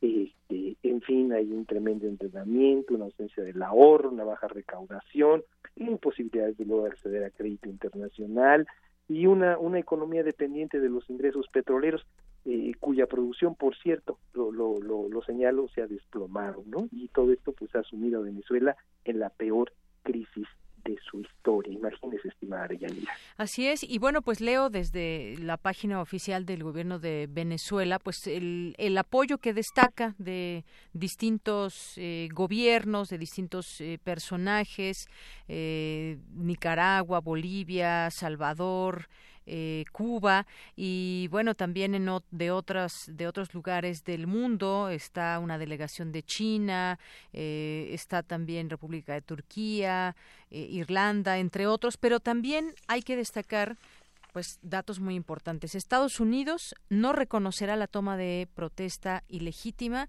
de la dictadura de Maduro, así la califica, y mantendrá la presión sobre ese régimen que llamó corrupto. Lo dijo a través de su cuenta de Twitter John Bolton, que es asesor de seguridad nacional de la Casa Blanca. Por otra parte, algunos datos. Tras la toma de protesta de Maduro, Paraguay ya rompió relaciones con Venezuela. La Organización de Estados Americanos, la OEA, aprueba resolución que declara ilegítimo gobierno de Venezuela. La Unión Europea Europea lamenta el nuevo mandato de Nicolás Maduro por elecciones no democráticas. Ese es el ambiente. Hay apoyo, por una parte, pero también hay, pues, eh, eh, situaciones adversas para este gobierno. Así iniciará porque no vemos de manera inmediata pues una disolución a este gobierno o nuevas elecciones porque lo han eh, lo han hecho de esta manera y pues si todo continúa de esta forma pues tendríamos a Nicolás Maduro otros seis años al frente del gobierno de Venezuela. Sí, es María, mira, me parece que es uno de los eh, gobiernos que han generado mayor polémica en los últimos en los en los últimos años. Ahora también había que destacar que algunos gobiernos le han dado un apoyo tácito, por decirlo de alguna manera. En otros casos han enviado, bueno, enviaron representantes de esta toma de posesión, pero de segundo y de tercer nivel, algo que también quiere decir mucho. Bueno, eh, China mandó a su ministro de Agricultura, de alguna manera ir, ir el este, Xi Jinping, ¿no? Entonces eso también, también, también quiere decir bastante. También se envió un mensaje velado. Eh, efectivamente, bueno, México también envía un mensaje, esta supuesta neutralidad, pues lo dejo en ese, en ese calificativo de Que hubo una viva para México en el Un viva México ahí en la toma de... Y ahora, no lo decimos aquí dentro de, fronteras adentro, sino esto en la comunidad internacional, subrayo, en la comunidad internacional, eh, pues se interpretó como un apoyo, como un apoyo a Nicolás Maduro, ¿no? Entonces, bueno, pues esto tendrá algunos costos para nuestro país. Ahora, quienes asistieron como presidentes, pues fueron eh, cuatro o cinco, ¿no? Sobre todo, pues esos regímenes con los que ha tenido una, una relación muy, muy cercana, como Cuba, Bolivia, Nicaragua, ¿no? El Salvador, etcétera, pero este la, todo el resto de las representaciones fue de segundo y de tercer nivel y eso como usted bien lo señala pues también es un claro mensaje de no estar muy muy de acuerdo con lo que está sucediendo está sucediendo en este en, en, en una Venezuela sumida en esta en esta catástrofe ahora hay otros dos elementos que me gustaría subrayar. Primero, eh, eh, no hubo la, en las calles eh, estas estas manifestaciones de apoyo que hubo en el pasado. Eso sí, es muy claro, muchas calles estaban hasta vacías, ¿no? Es decir, muy inconformes con un régimen de Maduro que, según las encuestas, bueno, pues según los, los, los, los pocos datos que se han podido filtrar, ya la desaprobación se ubica alrededor de entre el 70 y el 80%, ¿sí? Entonces, pues también esto resulta particularmente significativo. Eh, entonces, eh, hay que hay que tomarlo tomarlo muy en consideración, porque entonces quiere decir que no hay ni un apoyo decidido de la comunidad internacional ni tampoco de la sociedad de la sociedad eh, venezolana. hay que decir también del 80% prácticamente ya el 90% de los venezolanos pues están en una condición condición de pobreza y bueno pues eh, yo creo que inevitable también señalar que toda esa circunstancia pues ha causado el éxodo ¿no? del que ya se ha hablado no más de 3 millones de venezolanos estamos hablando de casi 10% de la población pues ha salido en busca de un futuro mejor y pues los que han tenido que acoger a estos a estos eh, migrantes pues Colombia Ecuador Perú Brasil y muchos otros países. Pero además aquí la Organización de las Naciones Unidas señala que en este año probablemente hasta otros otros dos millones de venezolanos pudieran pudieran abandonar ese país. Ya de lo que nos habla pues de una situación eh, pues ya se me acabaron los calificativos estimada de Yanina no al, señalar nada más como una verdadera catástrofe. La gente que pues nada más come una vez una vez al día van a la farmacia y no hay más que dos de cada diez medicamentos, en fin, eh, la lista es larga y, el, por ejemplo, la discusión ahorita está si la si la inflación, y hay discusión pues porque no hay forma de, de, corroborarlo con datos oficiales, pero usted nada más en qué niveles nos encontramos, de si la inflación fue de un millón el año pasado, en 2018, si fue de un millón doscientos mil o si fue de un millón seiscientos mil. Digo, ya cuando nos encontramos en esos niveles es porque realmente este gobierno pues sí sí es francamente fallido. Así es. Y bueno, es que dicen que el apoyo llega hasta donde el estómago puede o hasta donde la economía lo permite. Eh, doctor, yo quisiera hacerle también ya un tema, pregunta para despedirnos.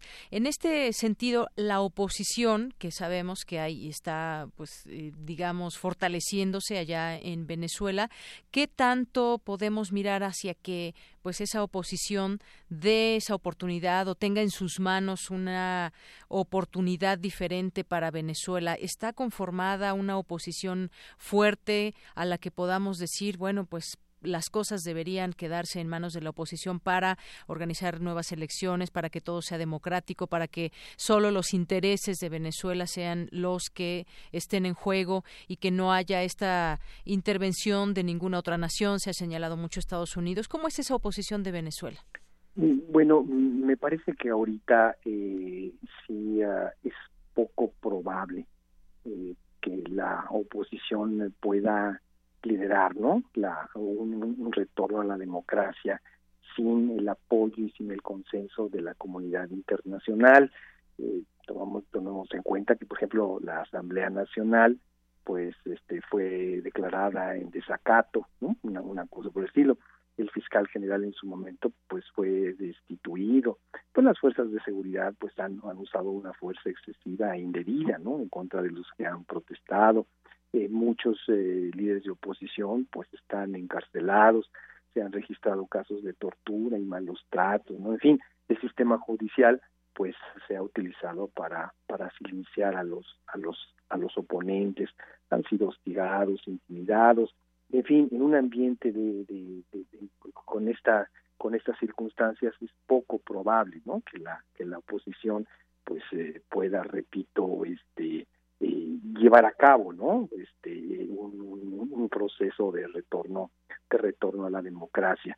Ahora pues también hay que tomar en consideración que las las fuerzas militares el ejército y también las fuerzas policíacas pues están del lado de Nicolás Maduro. Entonces mientras tenga el apoyo de las élites militares eh, pues es, es, es poco probable no que se pueda que se pueda organizar un, un, retorno, ¿no? un movimiento de retorno a la, a la democracia. Me parece que en este momento están en un callejón sin salida. Entonces, este, eh, si el futuro no es eh, no es halagüeño, yo diría el futuro es, es, es, sombrío, ¿no? Eh, y, ahora ya con un, Maduro envalentonado, ¿no?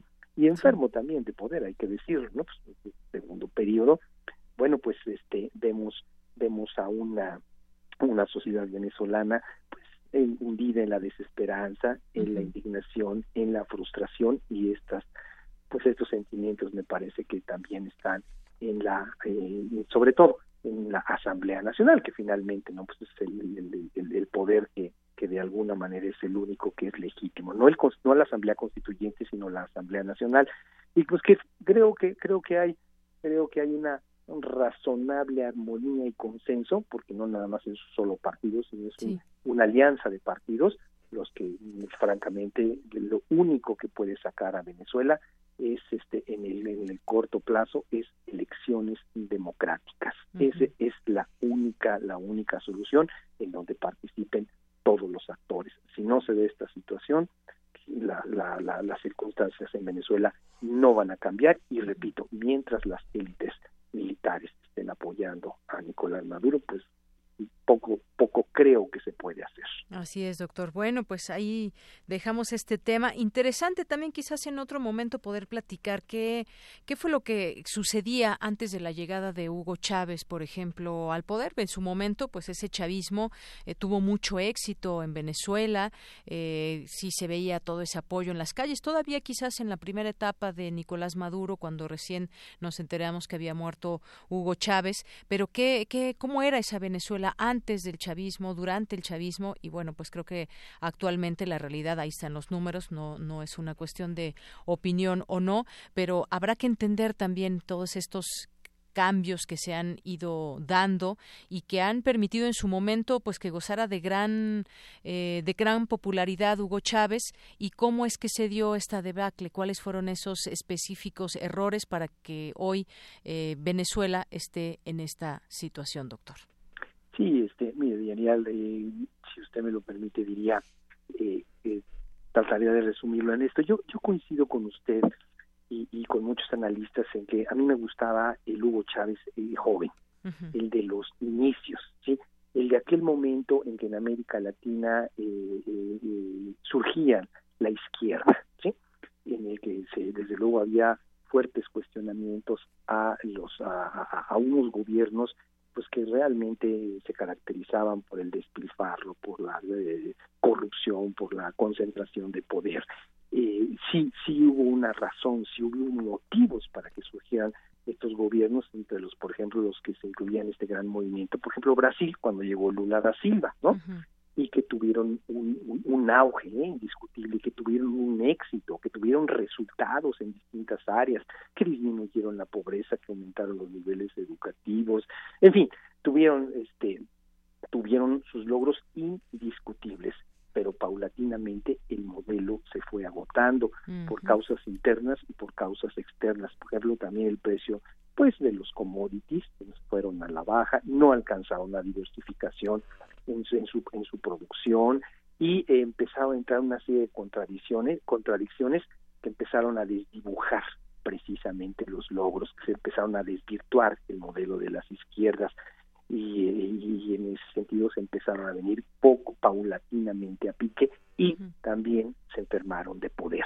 Y entonces, bueno, pues el, el no reconocer esta, esta, esta situación lo que ha venido haciendo es desdibujando ¿no? aquel, aquel, aquel modelo de las izquierdas latinoamericanas de principios del siglo XX y ahora nos encontramos en esta situación de catástrofe.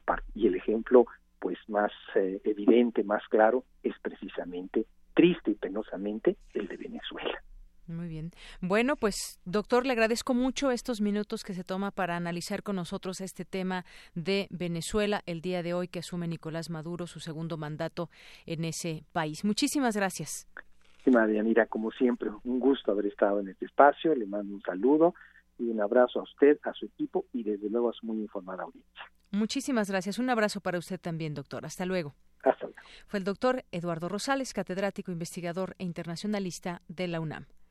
Y bueno, continuamos, continuamos, vamos ahora con la información de mi compañera Dulce García. Para entrar, vamos ella, para abrir esta información, vamos a presentarle su nota para pues ir discutiendo este tema de la movilidad ahora con este desabasto de gasolina, cuáles son las alternativas o cómo seguimos viendo este, esta situación que aún impera y que si nos vamos a la opinión de cada uno de nosotros, pues hay opiniones de todo y para todos. Si lo vemos en las redes sociales que hay una, una situación eh, pues muy fuerte de estar opinando, muchos con datos, otros no tanto, y es, interesante conocer lo que está sucediendo, lo que padecemos o no.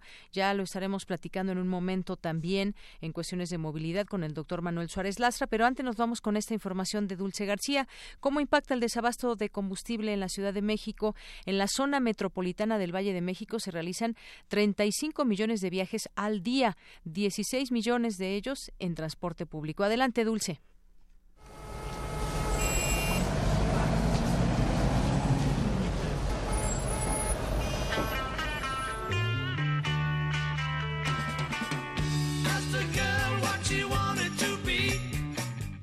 Los 19.38 millones de personas de 6 y más años que viven en la zona metropolitana del Valle de México, poco más del 80%, es decir, 15.63 millones, realiza al menos un viaje en algún día de la semana. Tres de cada cuatro de esos viajes se hacen a través del servicio colectivo. Se estima que en la zona metropolitana hay 3.05 millones de automóviles disponibles en hogares. De ellos, un alto porcentaje puede circular diariamente, mientras que en la ciudad de México, esto es cercano al 70%. Según la hora de inicio, más de 4 millones de viajes se realizan entre las 7 y las 7.59 de la mañana. Por la tarde, entre las 18 horas y las 18.59, se da el mayor número de retornos al hogar. De los viajes que se realizan para ir al trabajo, el 36.6% duran hasta media hora, el 58.1% tardan de 31 minutos hasta 2 horas y en el 5.3% de los casos emplean más de dos horas. En el caso de la Ciudad de México, 6 de cada 10 viajes tardan de 31 minutos a 2 horas. En las últimas décadas, la expansión urbana de diversos estados del país, colindantes con la Ciudad de México, ha propiciado la creación de redes de transporte público masivo. Sin embargo, a decir de algunos expertos, esto no puede traducirse en mayor calidad, pues se sigue buscando una solución a las horas pico, la inseguridad y la falta de regulación. Pero por el momento existe una preocupación mayor entre los capitalinos, el impacto de la falta de combustible en el transporte público. Y es que este no cuenta con un protocolo de contingencia en caso de una sobredemanda generada por las compras de pánico de gasolina. El presidente Andrés Manuel López Obrador ya ha reconocido el problema de desabasto provocado por los cambios en la red de distribución de petróleos mexicanos para evitar el huachicoleo y pidió el apoyo a la ciudadanía, mientras que la Secretaría de Movilidad afirmó que el transporte público está garantizado en la Ciudad de México ante la escasez de gasolina y dijo que tampoco existe el riesgo de que deje de operar o de que se sature. Igualmente, indicó que hasta el momento la movilidad en la capital es normal.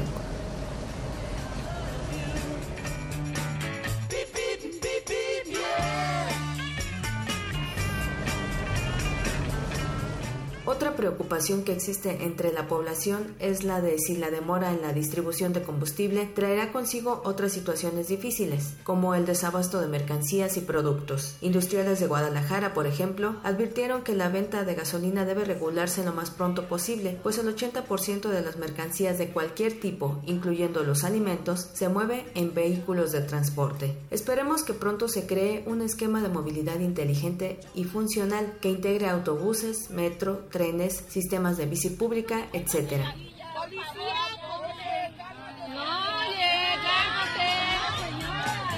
Y también que no falte la gasolina para los que la necesiten. Para Radio UNAM, Dulce García.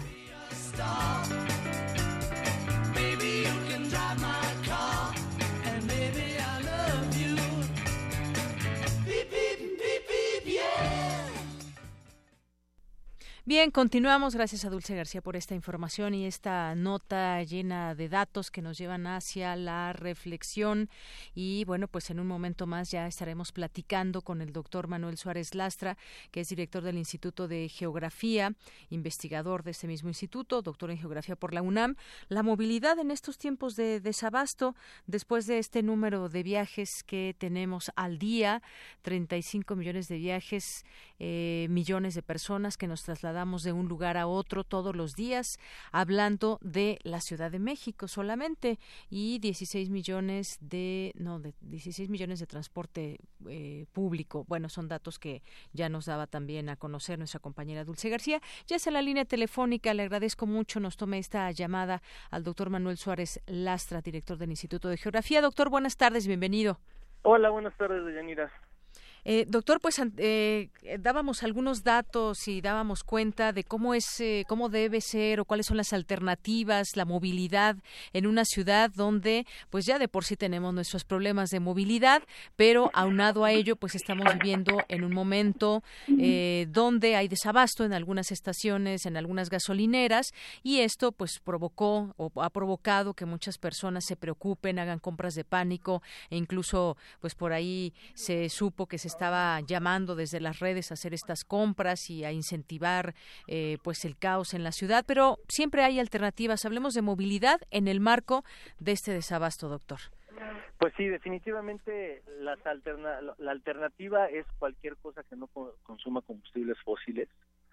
Este, en el momento en el que se, creo que lo primero que pensamos a la hora de sustituir el carro sería el transporte público, pues el transporte público a excepción de los eléctricos, pues también este, consumen este, algún tipo de, de, este, de gasolina o diésel. Eh, pero además, pues eso es, el transporte público en la ciudad ya está saturado, ¿no? Entonces eh, se vuelve un poco eh, complicado cuando tienes una sobreoferta de, de pasajeros. Entonces yo creo que en ese en ese en ese contexto lo que la, la siguiente alternativa son otros otras formas de transporte alternativo que serían, yo desde mi punto de vista, sobre todo la bicicleta, este los sistemas de bicicleta pública como, como Ecobici y los nuevos privados que están, incluso los nuevos este, sistemas eh, privados eh, que están eh, ahora en la ciudad, en algunas partes de la ciudad, no están disponibles en todas partes de la ciudad, como lo serían estos este, nuevos como patines del diablo, los escultores que hay por ahí, este todas esas son yo creo que alternativas que son muy viables pero definitivamente para quienes tengan bicicleta y que y que tengan recorridos menores a 8 kilómetros, este, la bicicleta se vuelve el, el, modo de transporte este, más eficiente. Así es, y yo recuerdo este martes, no sé si fue el peor día en tráfico de esta semana, pero pues el martes estuvo realmente terrible la movilidad, quien iba en automóvil en ese momento eh, que yo veía que estaba transportándome en transporte público en Metrobús, pero veía las bicicletas, lo fácil que se podían, que podían transportarse y moverse de un lugar a otro, y no así con los automóviles, que muchos de ellos hacían filas para, que estaban abarrotando las estaciones que estaban abiertas de estaciones de gasolina y bueno, pues esto nos lleva también a repensar también cómo, cómo queremos la movilidad en nuestra, en nuestra ciudad. Nos centrémonos en la Ciudad de México, aquí estamos y bueno, pues usted ha hecho muchos estudios al respecto de este tema. Estamos iniciando con un nuevo gobierno que también trae algunas ideas, algunas propuestas y estrategias para este tema de la movilidad que pues eh, cada vez afecta más, pero que yo creo, quisiera decirlo así, doctor, no sé si eh, usted esté de acuerdo, que hay alternativas a todo esto para poder convivir todos en esta ciudad. Sí, por supuesto. Yo creo que queremos una ciudad eh, donde haya muchas oportunidades, ¿no? Muchas alternativas de transporte y que podemos eh, que podamos elegir la que más nos convenga, este y que cuando elijamos esa forma de transporte tampoco estemos afectando a otras formas, ¿no? Entonces eso lo que hace es un, programa de sobre todo de calles completas que quepan todas las, las, las, los tipos de transporte disponibles.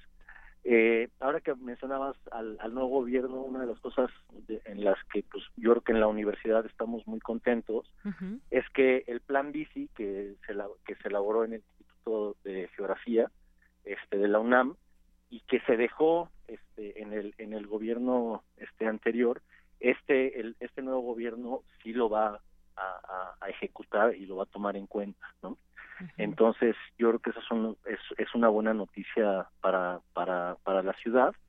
Creo que ha habido ya desde algunos años un cambio en el paradigma de la movilidad de la Ciudad de México por la forma en la que está este, se, se, se, ha hecho el, el plan de el plan de movilidad. Y creo que no va a cambiar ese paradigma, ¿no? Que, que en realidad se está apostando para hacia hacia modos mucho más sostenibles este, de transporte y menos enfocados en el automóvil particular. Así es, sí, efectivamente. Yo quisiera lanzar esta, esta pregunta al auditorio que nos está escuchando. ¿Cómo les ha afectado o no este tema del desabasto de gasolina en algunas estaciones? Y hay que ser de una manera, hay que verlo de una manera muy, muy autocrítica también. ¿Realmente nos está afectando al ciudadano común? ¿Y a qué me refiero? A nosotros en nuestro uso cotidiano del automóvil o del transporte público. No me estoy refiriendo ya a empresas como ya se empieza a hablar de que pudiera haber una alerta o hay una alerta de un eh, de pues atraso en reparto de alimentos y muchas otras cosas. Ahí estamos hablando de empresas. A nosotros como ciudadanos, ¿cómo nos afecta o no este desabasto? Seguramente, seguramente nos, nos, nos, nos afecta, pero ¿qué tanto podemos eh, buscar también otras alternativas? Quienes se transportan a diario en automóvil, quizás unos días y digo unos días porque no sé cuánto más pueda durar esto, nos podemos trasladar en transporte público o en un transporte alternativo, en bicicleta, en patín del diablo, en otra forma. El transporte público, que es lo más que también tenemos a la mano. Habrá que ser también, eh, tomar esta reflexión muy en serio, doctor. Así es.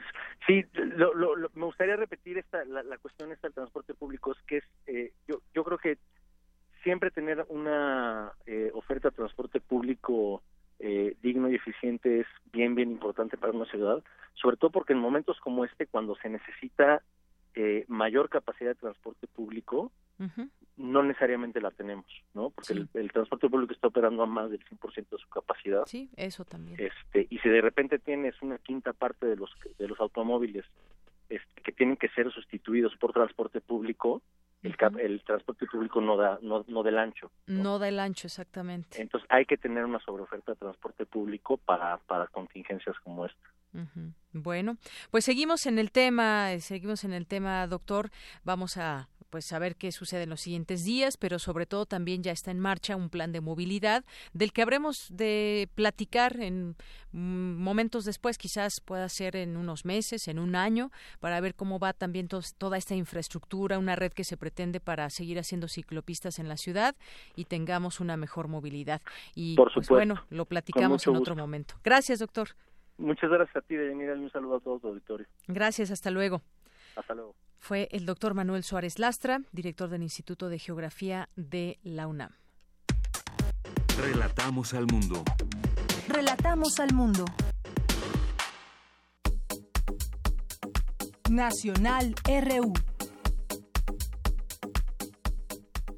Bien, pues en los temas nacionales, ¿qué tenemos? Pues sí, efectivamente sigue este tema de el guachicoleo, del robo al, eh, ahí en los gasoductos y demás. Olga Sánchez Cordero, secretaria de Gobernación, aseguró que tras la implementación de medidas para combatir el guachicoleo ya se inició un proceso para congelar las cuentas que estaban relacionadas con este delito. Explicó que el Gobierno federal, en coordinación con la Unidad de Inteligencia Financiera, ha detectado estas cuentas y ha tomado acciones legales, por lo que ya puso a disposición del Ministerio Público la carpeta de investigación para indagar estas y a las personas que pudieran estar relacionadas con la red de guachicoleo. Una de las demandas ha sido esa también a ver, hay una red que dicen que existe, bueno, dicen y sabemos que hay, si no, no se entendería el robo en esta magnitud, si no es con, con eh, redes de corrupción. ¿Quiénes están detrás de todo esto? Pues ojalá que ese camino de las cuentas nos lleve también a saber nombres, a conocer a personas que estén detrás de todo esto y que con ellos también nos deberíamos enojar mucho. El presidente Andrés Manuel López Obrador señaló que no se dará un paso atrás en el combate a la corrupción y llamó a los pobladores que viven cerca de los ductos de Pemex a no colaborar más con quienes se dedican al robo de combustible, porque los ingresos que obtenían en esa actividad ilícita los tendrán mediante programas de empleo y becas del gobierno federal. No sé cuánto serían las ganancias de un guachicolero. Eh, ayer lo platicábamos y encontrábamos por ahí un dato que pudiera ser hasta de 14 mil pesos. Yo decía mensuales, no, quincenales. Bueno, pues habrá que verificar también cuáles son las ganancias para las personas que se prestan a este delito y que sí, efectivamente tienen ganancias, pero de manera ilícita, así como lo puede hacer el narcotráfico, como lo puedan hacer los secuestradores. Bien, en más información, como parte de las medidas para hacer frente al robo de hidrocarburos y proteger los intereses de la nación, el presidente anunció que se reforzará la vigilancia en 1.600 kilómetros de ductos y también habrá bases de seguridad en toda esta red. La industria del transporte alerta sobre posible peligro en el reparto de alimentos. Las grandes empresas distribuidoras de mercancías se encuentran próximas a agotar sus reservas de combustible, por lo que está aumentando el riesgo de desabasto de alimentos en diversas partes del país. El 80% de los insumos se distribuyen mediante autotransportes de carga, reconoció Leonardo Gómez, director de la Asociación Nacional de Transporte Privado. Pemex, la empresa Pemex eh, reiteró que la demanda en los estados afectados está garantizada, ya que las terminales de almacenamiento y despacho de Pemex cuentan con suficiente inventario. Pemex señaló que en la Ciudad de México y área metropolitana se han registrado compras extraordinarias, lo cual afecta a la normalidad y puede generar problemas de abasto en las estaciones de servicio y saturación en las vialidades. Eh, bueno, pues es parte de lo que podemos decir de este tema. Y hay muchas cosas que están en los medios que será interesante también eh, compartir. Por ejemplo, ayer la rayuela de la, de la jornada decía el cartel, el cártel del Huachicol sacó sus garras para defenderse de la guerra lanzada por el gobierno. Poderosos intereses están en juego. Eh, también, bueno, pues se dio a conocer una información eh, interesante, un predio que se encuentra al sur de Puebla y que alberga 1.228 vehículos con reportes de robo que fueron asegurados al crimen organizado que los utilizaba para la extracción y transporte de hidrocarburo robado. Y ahí están las fotografías, autos particulares, camionetas, pipas, hay de todo en este robo y en esta organización que se tenía para robar a eh, los ductos y este combustible. Bueno, también hay algunas otras opiniones. Dice Pablo Bullosa, por ejemplo, ya somos el país en el que un ingeniero agrónomo desde su despacho en Marina Nacional puede privar de combustible a millones de personas y no perder su trabajo. Eh, Roberto Gómez Junco dice, qué bonito y qué cómodo quejarnos de la corrupción sin asumir el costo de combatirla. Opiniones que podemos encontrar en Twitter. Eh, dice el usuario Corsau, en Sinaloa y Sonora no hay problemas de abasto, todo está normal. Eh, Rafael Barajas, el Fisgón Monero, en su cuenta de Twitter dice, ya olvidó Felipe Calderón que en su sexenio el robo de gasolina será un escándalo mayúsculo. Hice esta caricatura en 2011 para denunciar que el huachicoleo era parte de una estrategia para desfalcar a Pemex y luego entregarle el petróleo a las multinacionales petroleras y ahí postea aquella caricatura. Lorenzo Meyer en su cuenta de Twitter dice, la red de robo de combustible es compleja y enorme. Pemex, Administración y Sindicato, gasolineras, grandes empresas consumidoras, guachicoleros. Tomó años tejerla. Lograr deshacerla sería un golpe, un gran golpe a la corrupción institucional. Alberto Barranco, analista periodista, dice a sus exigencias de frenar el desabasto de gasolinas, el exsecretario de Gobernación Miguel Ángel Osorio Chong debería agregar un subsidio para compra de lentes, dado que no detectó los 12.580 boquetes en los ductos de Pemex, las bodegas sobre estos, el colosal mercado negro. Eh, también dice Aquí Beto, otro usuario. Yo llené mi tanque en Pachuca Hidalgo sin colas, pero la gente se está panicando gracias a la desinformación existente. Eh, también hay distintas encuestas que se han lanzado donde participan 3.000, 6.000, 10.000 personas. Preguntan, por ejemplo, ¿usted ha sufrido en esta semana el desabasto de gasolina? La respuesta sí o no. Ayudaría mucho si comentan desde donde voten. Y bueno, pues muchos resultados que ahí van. En el caso específico de esta, el 15% dice que sí ha, ha sido afectado y el 85% que no. Eh, eh, tomas clandestinas, ahí se publica alguna gráfica desde el gobierno de Vicente Fox hasta eh, pasando por Felipe Calderón, Enrique Peña Nieto, de estas tomas clandestinas de 2001 a 2017. 132 empezó con Vicente Fox, fue subiendo, con Felipe Calderón hasta llegar a 10.363 con Enrique Peña Nieto. Eh, otra de las preguntas que hay en Twitter, ¿apoyas el combate contra la corrupción en Pemex que está librando el gobierno de López Obrador? Y bueno, pues ahí pueden también eh, ejercer su opinión, su voto a través de estas, que no tienen alguna una eh, incidencia específica o no tienen una una metodología especial más que la participación que se hace a través de Twitter. Y como estas hay, hay muchas, hay muchas, hay muchos memes, por supuesto, también. Y bueno, pues ya casi nos vamos, pero antes tenemos la Gaceta UNAM. Porque tu opinión es importante, síguenos en nuestras redes sociales, en Facebook como Prisma RU y en Twitter como arroba PrismaRU.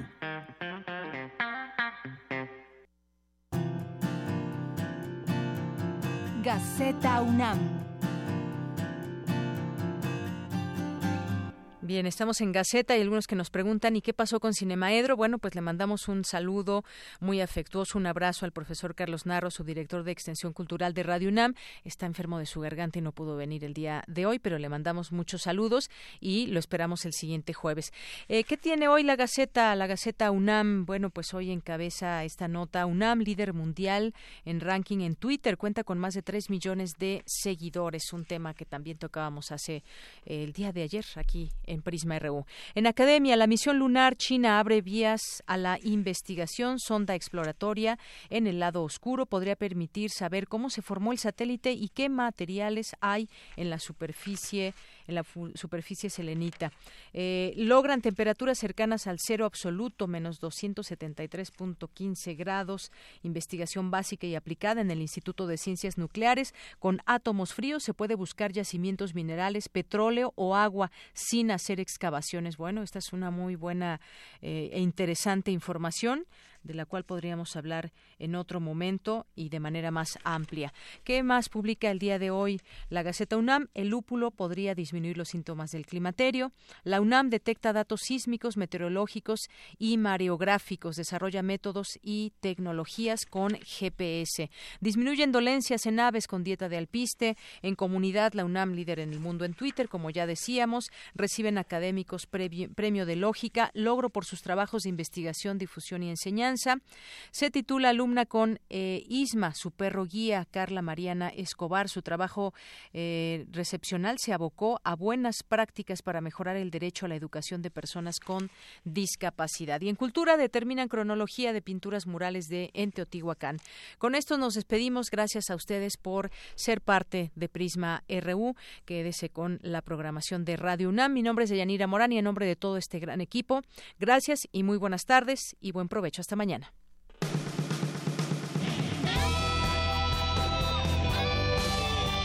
Prisma RU. Relatamos al mundo.